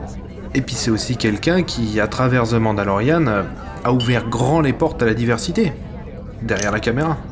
Parce qu'on a eu euh, cinq longs métrages Star Wars, on n'a pas eu une seule femme derrière la caméra, ou qui que ce soit issu d'une euh, minorité. Dès la première saison de Mandalorian, on a, ça a été très différent. On a eu deux femmes derrière la caméra, on a eu un afro-américain, et ça continue pour la saison 2. C'est, je pense que ça peut être euh, une impulsion intéressante, qui en plus fonctionne super bien parce que personne n'a strictement rien à redire sur le sujet au niveau des fans toxiques. Aucune polémique, et ça fonctionne divinement bien. Donc pourquoi pas? Après en termes de projet, j'aurais bien aimé voir un peu un traitement de série euh, autour de l'univers de la prélogie, autour de la République, etc. Je pense qu'avec euh, en plus euh, son nom dans une nouvelle ère des effets spéciaux au cinéma et, et en série télé grâce à ILM et grâce à Solo et Star Wars Story, avec cette fameuse chambre en écran qui est utilisée pour la première fois dans Solo avant d'être utilisée à fond dans The Mandalorian. Et je pense que ça pourrait être intéressant. On a eu 14 rumeurs sur le sujet, notamment une série sur Mace Windu, etc., etc. Mais moi, ça fait partie des choses que, que j'aimerais bien voir à l'écran. La su- la- le futur va peut-être nous répondre à cette question. Ouais, peut-être. Et tant qu'on n'a pas vu de cadavre, tout est possible. ouais, surtout qu'on se remet plus facilement des chutes qu'avant dans l'univers Star Wars. C'est ça. Mais, euh, mais Swindu, en gros, il, il passerait son temps à chercher sa main dans les rues de Coruscant, c'est ça? Super, on est fan. Déjà qu'on va avoir une série euh, Nick Fury, euh, je, je, vois, je vois vraiment pas comment on pourrait capitaliser euh, sur, un, sur un Mace Windu. Mais après, euh, je te rejoins à fond sur le côté explorer la République, mais je pense qu'il faudrait à ce moment-là pas donner euh, un, rôle à des Jedi parce que euh, je pense qu'on l'a déjà pas mal vu dans la prélogie. On a vu que c'était pas à l'époque où ils se sentaient quand même les plus. euh, les plus en forme, donc euh, je sais pas, un truc sur vraiment, Les débuts de la République. je sais pas, ça, pourrait être, ça pourrait être sympa. Ouais, ou alors les débuts, ouais. Mais je pense que c'est limite un truc qui pourrait être plus intéressant au ciné, tu vois, genre que ça soit un peu plus grandiloquent. ouais, un truc un peu clinquant. Peplomesque, si j'ose dire. Ça pourrait, ça pourrait Surtout que ça semble très très doré, donc euh, effectivement, euh, je trouve que le côté péplum, c'est euh, c'est une, bonne, euh, une bonne métaphore. euh. C'est ma, c'est ma croisade en ce moment. Je- J'espère avoir raison. En dehors de Star Wars, quel autre projet de SF à venir vous branche? Grave. Je commence Si tu veux. Ok, ouais, non, bah, euh, moi c'était forcément euh, Dune Ouais. par euh, Mhm. Denis Villeneuve. Euh, du coup, euh, parce que j'ai lu le bouquin euh, récemment euh, en ayant cette fois pleine connaissance de cet univers et en étant adulte, donc c'est quand même un peu plus facile de comprendre. Dans sa langue originale, en plus, je me suis tapé un petit challenge. Ah ouais. Ça m'a pas mal marqué, mine de rien. J'ai très envie de, de checker la suite. Et en fait, le projet m'attire beaucoup en tant que projet industriel aussi. Parce que c'est Denis Villeneuve, c'est un mec que tout le monde aime, j'ai l'impression, mais qui n'a pas encore fait un succès, euh, euh, tu vois, massif en mode euh, le gars va inventer une franchise euh, et on va lui donner les clés d'un truc. Là, Warner Bros a l'air d'y croire très fort. D'ailleurs, ils n'ont pas l'air de vouloir sacrifier le film sur l'autel des, des- des films sacrifiés pendant en période de Covid. Donc c'est intéressant, c'est qu'il y a la série spin-off, même si du coup c'est un peu aussi euh, la leur nouvelle formule, puisqu'ils vont faire ça avec The Batman et, euh, et euh, The Suicide Squad. Donc là c'est pas The Dune, mais c'est Dune, et c'est quand même pas mal euh, déjà. Après, euh, visuellement, ça me parle déjà vachement moins que j'aurais pu m'y attendre. Donc je suis quand même déjà un petit peu déçu de ce côté-là, pas tout à fait rassasié.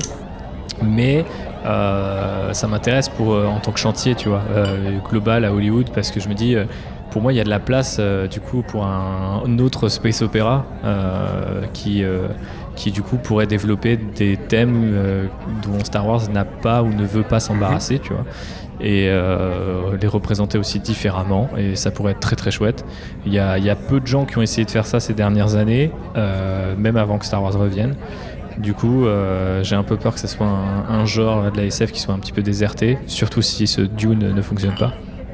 Mais on va voir.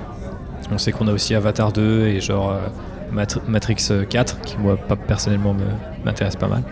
Donc euh, je pense qu'on n'est pas au bout de nos surprises et j'ose juste espérer que on va retrouver un petit peu cette ambiance de saine compétition entre les différents studios et pas juste euh, je lance une franchise, je la reboot, si elle marche pas, je la reboot, si elle marche, je la reboot au bout de jusqu'à enfin deux films plus tard. Enfin, tu vois, c'est Terminator, c'est- quoi. Ouais, voilà, c'est c'est ce feeling là que j'ai, tu vois, genre.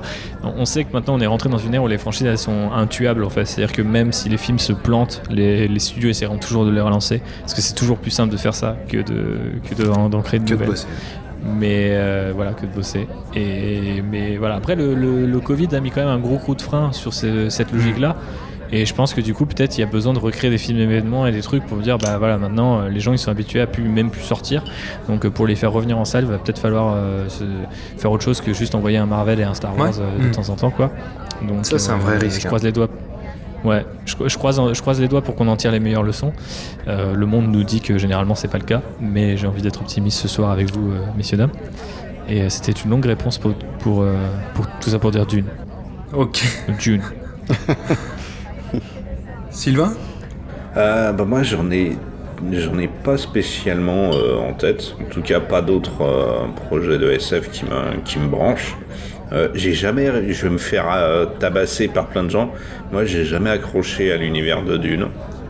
J'y arrive pas. Le précédent film que j'ai vu, je le trouve kitschissime. La bande-annonce, honnêtement, elle m'en a touché une sans faire bouger l'autre. C'est donc c'est pas c'est pas un projet que j'attends. Le seul autre vraiment projet, mais hors SF qui me branche, c'est la Snyder Cut. Je sais que je vais faire euh, Ouais. hurler des gens. Euh, c'est vraiment le Sylvain, il prend tous les projets que- qui, qui font hurler les gens et il les met dans un seul ça. podcast. Moi j'ai envie de voir la Snyder Cut par euh, Boba Fett par Snyder, c'est ça que je veux. Réalisé par Lord Eh, Miller. non, pas, non, non, pas forcément. Non, non, ah non, je les aime pas euh, Et du tout, euh, Lord Miller. C'est pour ça que j'ai euh, levé les yeux au ciel euh, quand j'ai entendu Nibble. Non, la Snyder Cut pour plusieurs raisons. Euh, parce que j'ai une dent contre la Warner pour euh, lui avoir euh, parasité et foutu dehors à coup de la dent de cul en se servant du prétexte qu'on connaît. Euh, pour avoir sorti un film monté à la truelle et rafistolé, on ne sait comment. Et la vision qu'il a des super-héros me plaît beaucoup. C'est- je suis pas pour à, à 100%, j'approuve pas forcément ce qu'il dit, mais euh, sa vision mise en scène euh, m'intéresse beaucoup. Euh, assez, peu importe le contexte, s'il est républicain, démocrate, je m'en fiche. Je retrouve dans ces films beaucoup de ce que j'avais, de ce que je voyais gamin, ou plutôt ado, dans les séries animées. Euh, contrairement à ce qu'il dit, euh, il a dit assez récemment que lui, il usait la version pour adultes de la, de la série Justice League. Euh, là, je suis pas d'accord avec lui. Pour moi, il fait la version live de la série Justice League. Et, et c'est ce que j'attends le, le plus. euh, si je pouvais accélérer le temps pour être à la sortie, le jour de la sortie du quatrième morceau de son film, euh, je le ferais. Une fois n'est pas coutume, je vais prendre euh, le contre-pied total de Sylvain. Euh, alors, je, rejoins un peu Sylvain, c'est-à-dire que moi, les univers euh, science-fiction, il y a des choses que j'apprécie beaucoup, mais j'ai pas spécifiquement d'attente dans le, dans le sens où ce ne sont pas des, ce sont pas forcément des choses pour lesquelles je suis passionné. Voilà, par exemple, je sais que j'attends beaucoup le Ghostbusters Afterlife, par exemple, qui est un, un univers de science-fiction que j'apprécie beaucoup. Euh, mais j'ai pas, euh, voilà, par exemple Dune, euh, Mad Max, ces projets-là, c'est des choses qui ne me parlent pas. Pourtant, je sais qu'il y a des vraies visions d'auteur, etc. Et que je vais peut-être être plus. peut-être que les, on va dire les blockbusters popcorn vont me parler un petit peu plus. Mais, mais je vais. Alors, donc, pourquoi je prends le contre-pied de Sylvain? C'est parce que je, j'a- j'attends beaucoup encore du, MCU. C'est un univers euh, fantastique, euh, voilà, donc euh, qui n'a pas fini de se développer. C'est, c'est pour moi. alors, certes, on peut lui reprocher beaucoup de choses, mais ils ont fait quelque chose qui n'avait jamais été fait. Ils ont fait quelque chose qui n'a qui est marquant, je pense, aussi dans l'histoire du cinéma, même si c'est peut-être plus pauvre que ce qu'on a connu par le passé.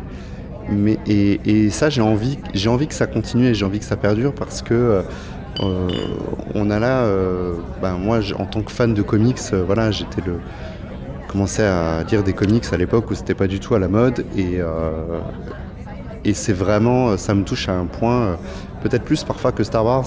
C'est vraiment inespéré et inattendu pour moi. Jamais de ma vie, je n'aurais pu imaginer voir tous ces personnages adaptés sur le grand écran. Alors voilà, on peut reprocher plein de choses, mais ils l'ont fait, ils l'ont souvent bien fait. Euh, les chiffres parlent quand même pour eux, donc euh, on on peut pas leur retirer ça. Là où je trouve que, que Warner s'est perdu, voilà, contre-pied de Sylvain. Mais euh, voilà, donc j'a- j'attends vraiment beaucoup du, du reste du MCU, de, de cette suite, de cette continuité. Ils m'ont tenu en haleine. Ça va être dur, je pense, de remettre peut-être la barre aussi haut, ou en tout cas de, de redémarrer la machine. Mais voilà, je les, je les attends au tournant et j'y crois encore. Bah, moi je trouve que ouais, tous vos projets m'intéressent pas mal aussi, alors particulièrement Matrix 4. Ceux les sœurs Wachowski, font jamais un film quand elles ont rien à dire, donc je pense que ça va être très puissant. D'autant plus que c'est le seul film qui, à cause du Covid, a été avancé. Il est avancé de 6 mois. Donc à voir si techniquement ils peuvent tenir cette date, c'est que les cinémas sont ouverts, mais ça pourrait bel et bien euh, sauver les salles de cinéma aux États-Unis euh, notamment. Imagine, tu retournes au ciné partout dans le monde, Voilà, vaccin, pour, aller voir Matrix. Et là, en fait, on a tous une puce 5G à cause du vaccin, et en fait, on regarde le film Et on on le est en transformé en machine. C'est ça. Non, mais ça ferait qu'une fois encore, les sœurs Wachowski vont sauver le cinéma. Donc ouais, moi, ma- Matrix 4, très clairement. D'une, oui, je l'attends parce que ça a l'air énorme. Bon, à côté de ça, avec Denis Villeneuve, on n'est plus trop copains depuis Blade Runner. Voilà, j'ai j'ai moyen adhéré à, à ce qu'il proposait. Le Snyder Cut, très clairement, je pense que ça va être vraiment quelque chose d'énorme. Mais la Warner le sait, parce que ça coûte un... Le Snyder Cut, je sais plus combien il coûte, mais euh, c'est dans les 50 millions de dollars, je crois, un truc comme ça. Chaque jour, il coûte plus cher que le précédent. Ouais, ouais, c'est Ouais, un pognon de dingue, comme dirait l'autre. Par contre, quand tu vois des bribes, bon alors là aussi c'est très très radin en information, mais les bribes de ce que tu vois, c'est clairement pas le même film, à aucun niveau. Ne serait-ce qu'en termes de photographie, ça n'a absolument rien à voir. Et alors le MCU, pour moi, Avengers Endgame a tellement bien clôturé l'arc que il va en falloir beaucoup pour me faire retourner voir en Marvel en fait, parce que je suis très bien comme ça. Bah, c'est ça, en fait, c'est c'est ce que je te disais, et, et c'est là que je les attends. Et toi, Phobos, Phobos Euh, bah, moi, il y a deux projets. Alors, euh, restons chez Disney. euh, le film Space Mountain, euh, qui Oui. a été annoncé il y a peu. Ouais. Alors, sur lequel on a encore euh, absolument zéro info. On ne sait pas du tout si ça sera basé sur le Space Mountain américain, qui est plutôt euh, rétro-futur, euh, années 50, ou sur le Space Mountain euh, version Disneyland Paris, qui lui, pour le coup, est plutôt euh, steampunk Jules Verne. Ouais. Donc dans les deux cas, je pense que ça peut être très très intéressant esthétiquement si ils gardent justement une des deux esthétiques. Donc à voir, le- la rétro SF, on n'en voit pas trop trop, donc je pense que ça peut être assez stylé. Et deuxième petit projet, plutôt de la SF post-apo, c'est la série Furiosa euh, avec film. Oui. le film pardon Ouais. Furiosa avec euh, Anya Taylor Joy. euh, qui est absolument génial d'ailleurs dans la série The Queen's Gambit. Si vous l'avez pas vu, euh, filez voir ça tout de suite. Euh, et donc voilà, c'est une, une actrice que j'aime beaucoup euh, sur euh, euh, un projet que j'aime beaucoup aussi. J'avais été absolument séduite par le, le précédent Mad Max. Donc, euh, donc voilà, euh, c'est les deux choses que j'attends euh, côté SF. Ouais, super projet. Et c'est vrai que les Space Mountain ont, ont des histoires très intéressantes, qui sont pas toujours très claires quand on va juste faire l'attraction, mais, mais quand on creuse un petit peu, on se rend compte que derrière, il y a, y a un sacré boulot. C'est vrai que ces cette adaptation-là euh, est dans les tuyaux et euh, ouais, je suis curieux de voir ce que ça Qui donne. peut être ouais. un- Ouais, c'est un projet qui a l'air sy- qui a l'air sympa.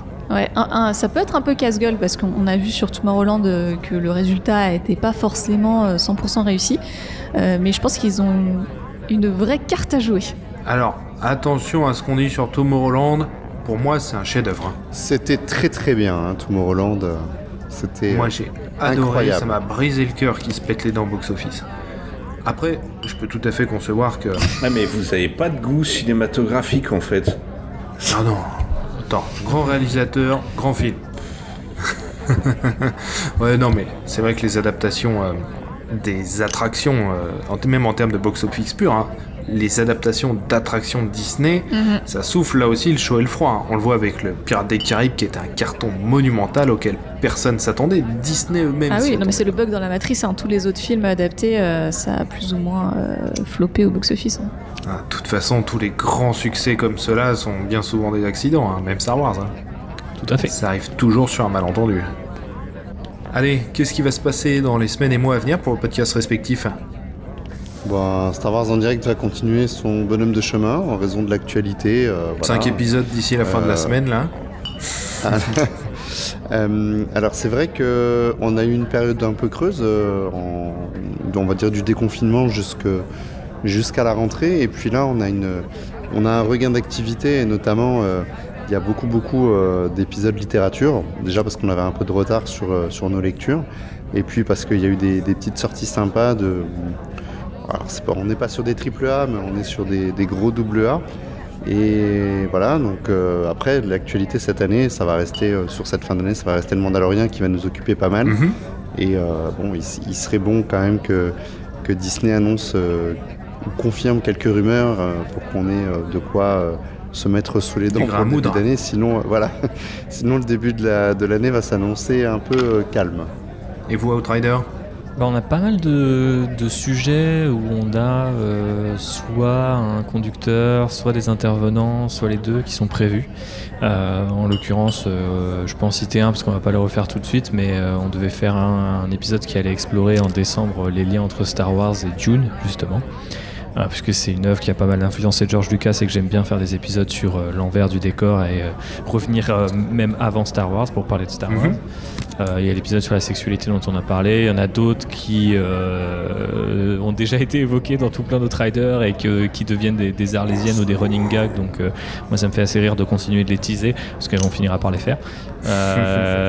Et qu'il faut bien s'occuper en attendant.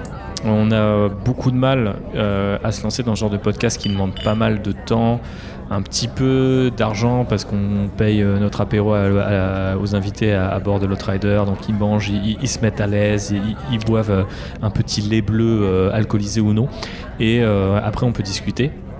Mais euh, Après, on leur tire les verres voilà, c'est ça. Mais euh, du coup, c'est vrai que ça nous demande quand même généralement beaucoup de temps, euh, d'entraide et euh, une forme de convivialité qu'on ne retrouve pas. même si c'était très sympa de le faire avec vous ce soir, je ne dis pas l'inverse, mais c'est c'est sûr que c'est pas exactement la même chose. Euh, et du coup, quand tu dois animer un panel sur des sujets qui sont peut-être euh, un peu plus délicats ou qui dépassent Star Wars, ça demande de mettre les gens le plus à l'aise possible et c'est vrai que c'est des conditions qui ne sont pas tellement réunies à, à distance. Donc pour l'instant, on va se concentrer sur nos épisodes The Mandalorian et euh, aussi euh, sur euh, des euh, formats euh, Raconte-moi Star Wars. Je sais pas si tu veux les présenter, Phobos Je suis pas le seul à parler. Euh, bah, tout simplement, l'idée c'est de, de faire parler euh, euh, quelqu'un alors, de, de notre entourage ou plus ou moins connu sur euh, c'est quoi son rapport à Star Wars, comment il a découvert Star Wars, euh, qui est le tonton Jeannot de sa vie, euh, et, et d'explorer tout ça, euh, voilà, vraiment sur un format euh, témoignage. Ah, c'est intéressant. C'est le genre d'émission que j'aime que j'aime beaucoup Euh, parce qu'avant avant d'être euh, podcasteur ou euh, comme Thibaut journaliste, on est des fans de Star Wars et au final, ce qui nous rapproche, c'est tous, euh, ça va être tous une découverte de Star Wars. Alors on en aura tous une différente, mais on aura tous découvert un jour Star Wars, tout seul ou grâce à quelqu'un. Et, ça, on a dans le partage, c'est important. Et, j'aime beaucoup ces émissions où on a juste une discussion de fans euh, sans forcément de, ligne euh, directrice, de conducteur ou autre, et euh, ou sans exercice imposé sur une, euh, comment dire, sur, un, sur une limitation de durée ou ce genre de choses. Quoi. Je, c'est vraiment des, des, des choses je, qui pour moi me parlent le plus encore dans le, dans le podcast Star Wars. Eh ben, tu seras ravi d'apprendre qu'il y a deux épisodes qui arrivent d'ici la fin de l'année, dans ce format. oui, je serais ravi. Eh ben, concernant Hyperdrive, euh, on a plusieurs épisodes qui vont arriver. On va en avoir un qui va revenir sur l'Empire contre-attaque, qui a 40 ans cette année. Gros sujet, beaucoup de boulot, euh, beaucoup de contenu que je suis en train de décortiquer, donc je sais pas encore quand est-ce qu'il va sortir, mais il est dans les tuyaux. On attendra la sortie du dernier épisode du Mandalorian pour revenir un peu sur cette saison 2 dans le détail avec euh, Jérôme du podcast 24 FPS, euh, avec qui on avait déjà débriefé la première saison. Et on va faire un épisode spécial sur Starship Troopers avec un contrebandier légendaire, puisqu'il est plus que temps d'entrer dans le sujet, avec un invité fondu, passionné de Verhoeven et de Starship Troopers tout particulièrement, donc ça va être très intéressant. La saison 3 des Chroniques Galactiques, elle est en cours d'écriture. Et je ne vous ai pas oublié, Oh n'est-ce pas Sylvain? Ça peut le dire maintenant, Sylvain faisait un Inquisitor Trooper dans la saison 2. Et toi Loïc, tu faisais un rebelle. Très mauvais, Et là. Sylvain a tué Loïc. Un rebelle, ouais, un rebelle qui meurt. oui. Sylvain a tué Loïc et, et Jérôme chose. euh, du podcast c'est bien, 24 FPS était mon lieutenant. Absolument, ouais, tout à fait. C'était une scène très sympa. Du coup, on est invité à faire des voix, Phobos et moi, euh, pour les J'allais vous le proposer plus tard, mais carrément, si ça vous branche avec plaisir. Eh ben, avec grand plaisir aussi. C'est vrai Eh ben, Cool, je vais vous faire des super personnages, vous allez pas regretter. Yes. Pff, ah, c'est une pure cata cette partie là. Ah, c'est quoi ça encore? Couvre-feu impérial, plus de cours. Oh, moment, j'allais me refaire, comme par hasard. Saleté d'impériaux, on n'y voit plus rien là. Ouais, euh, n'importe quoi pour pas perdre. hein. Bon, ok, personne ne touche au tapis, on va. Arrêtez Lâche ça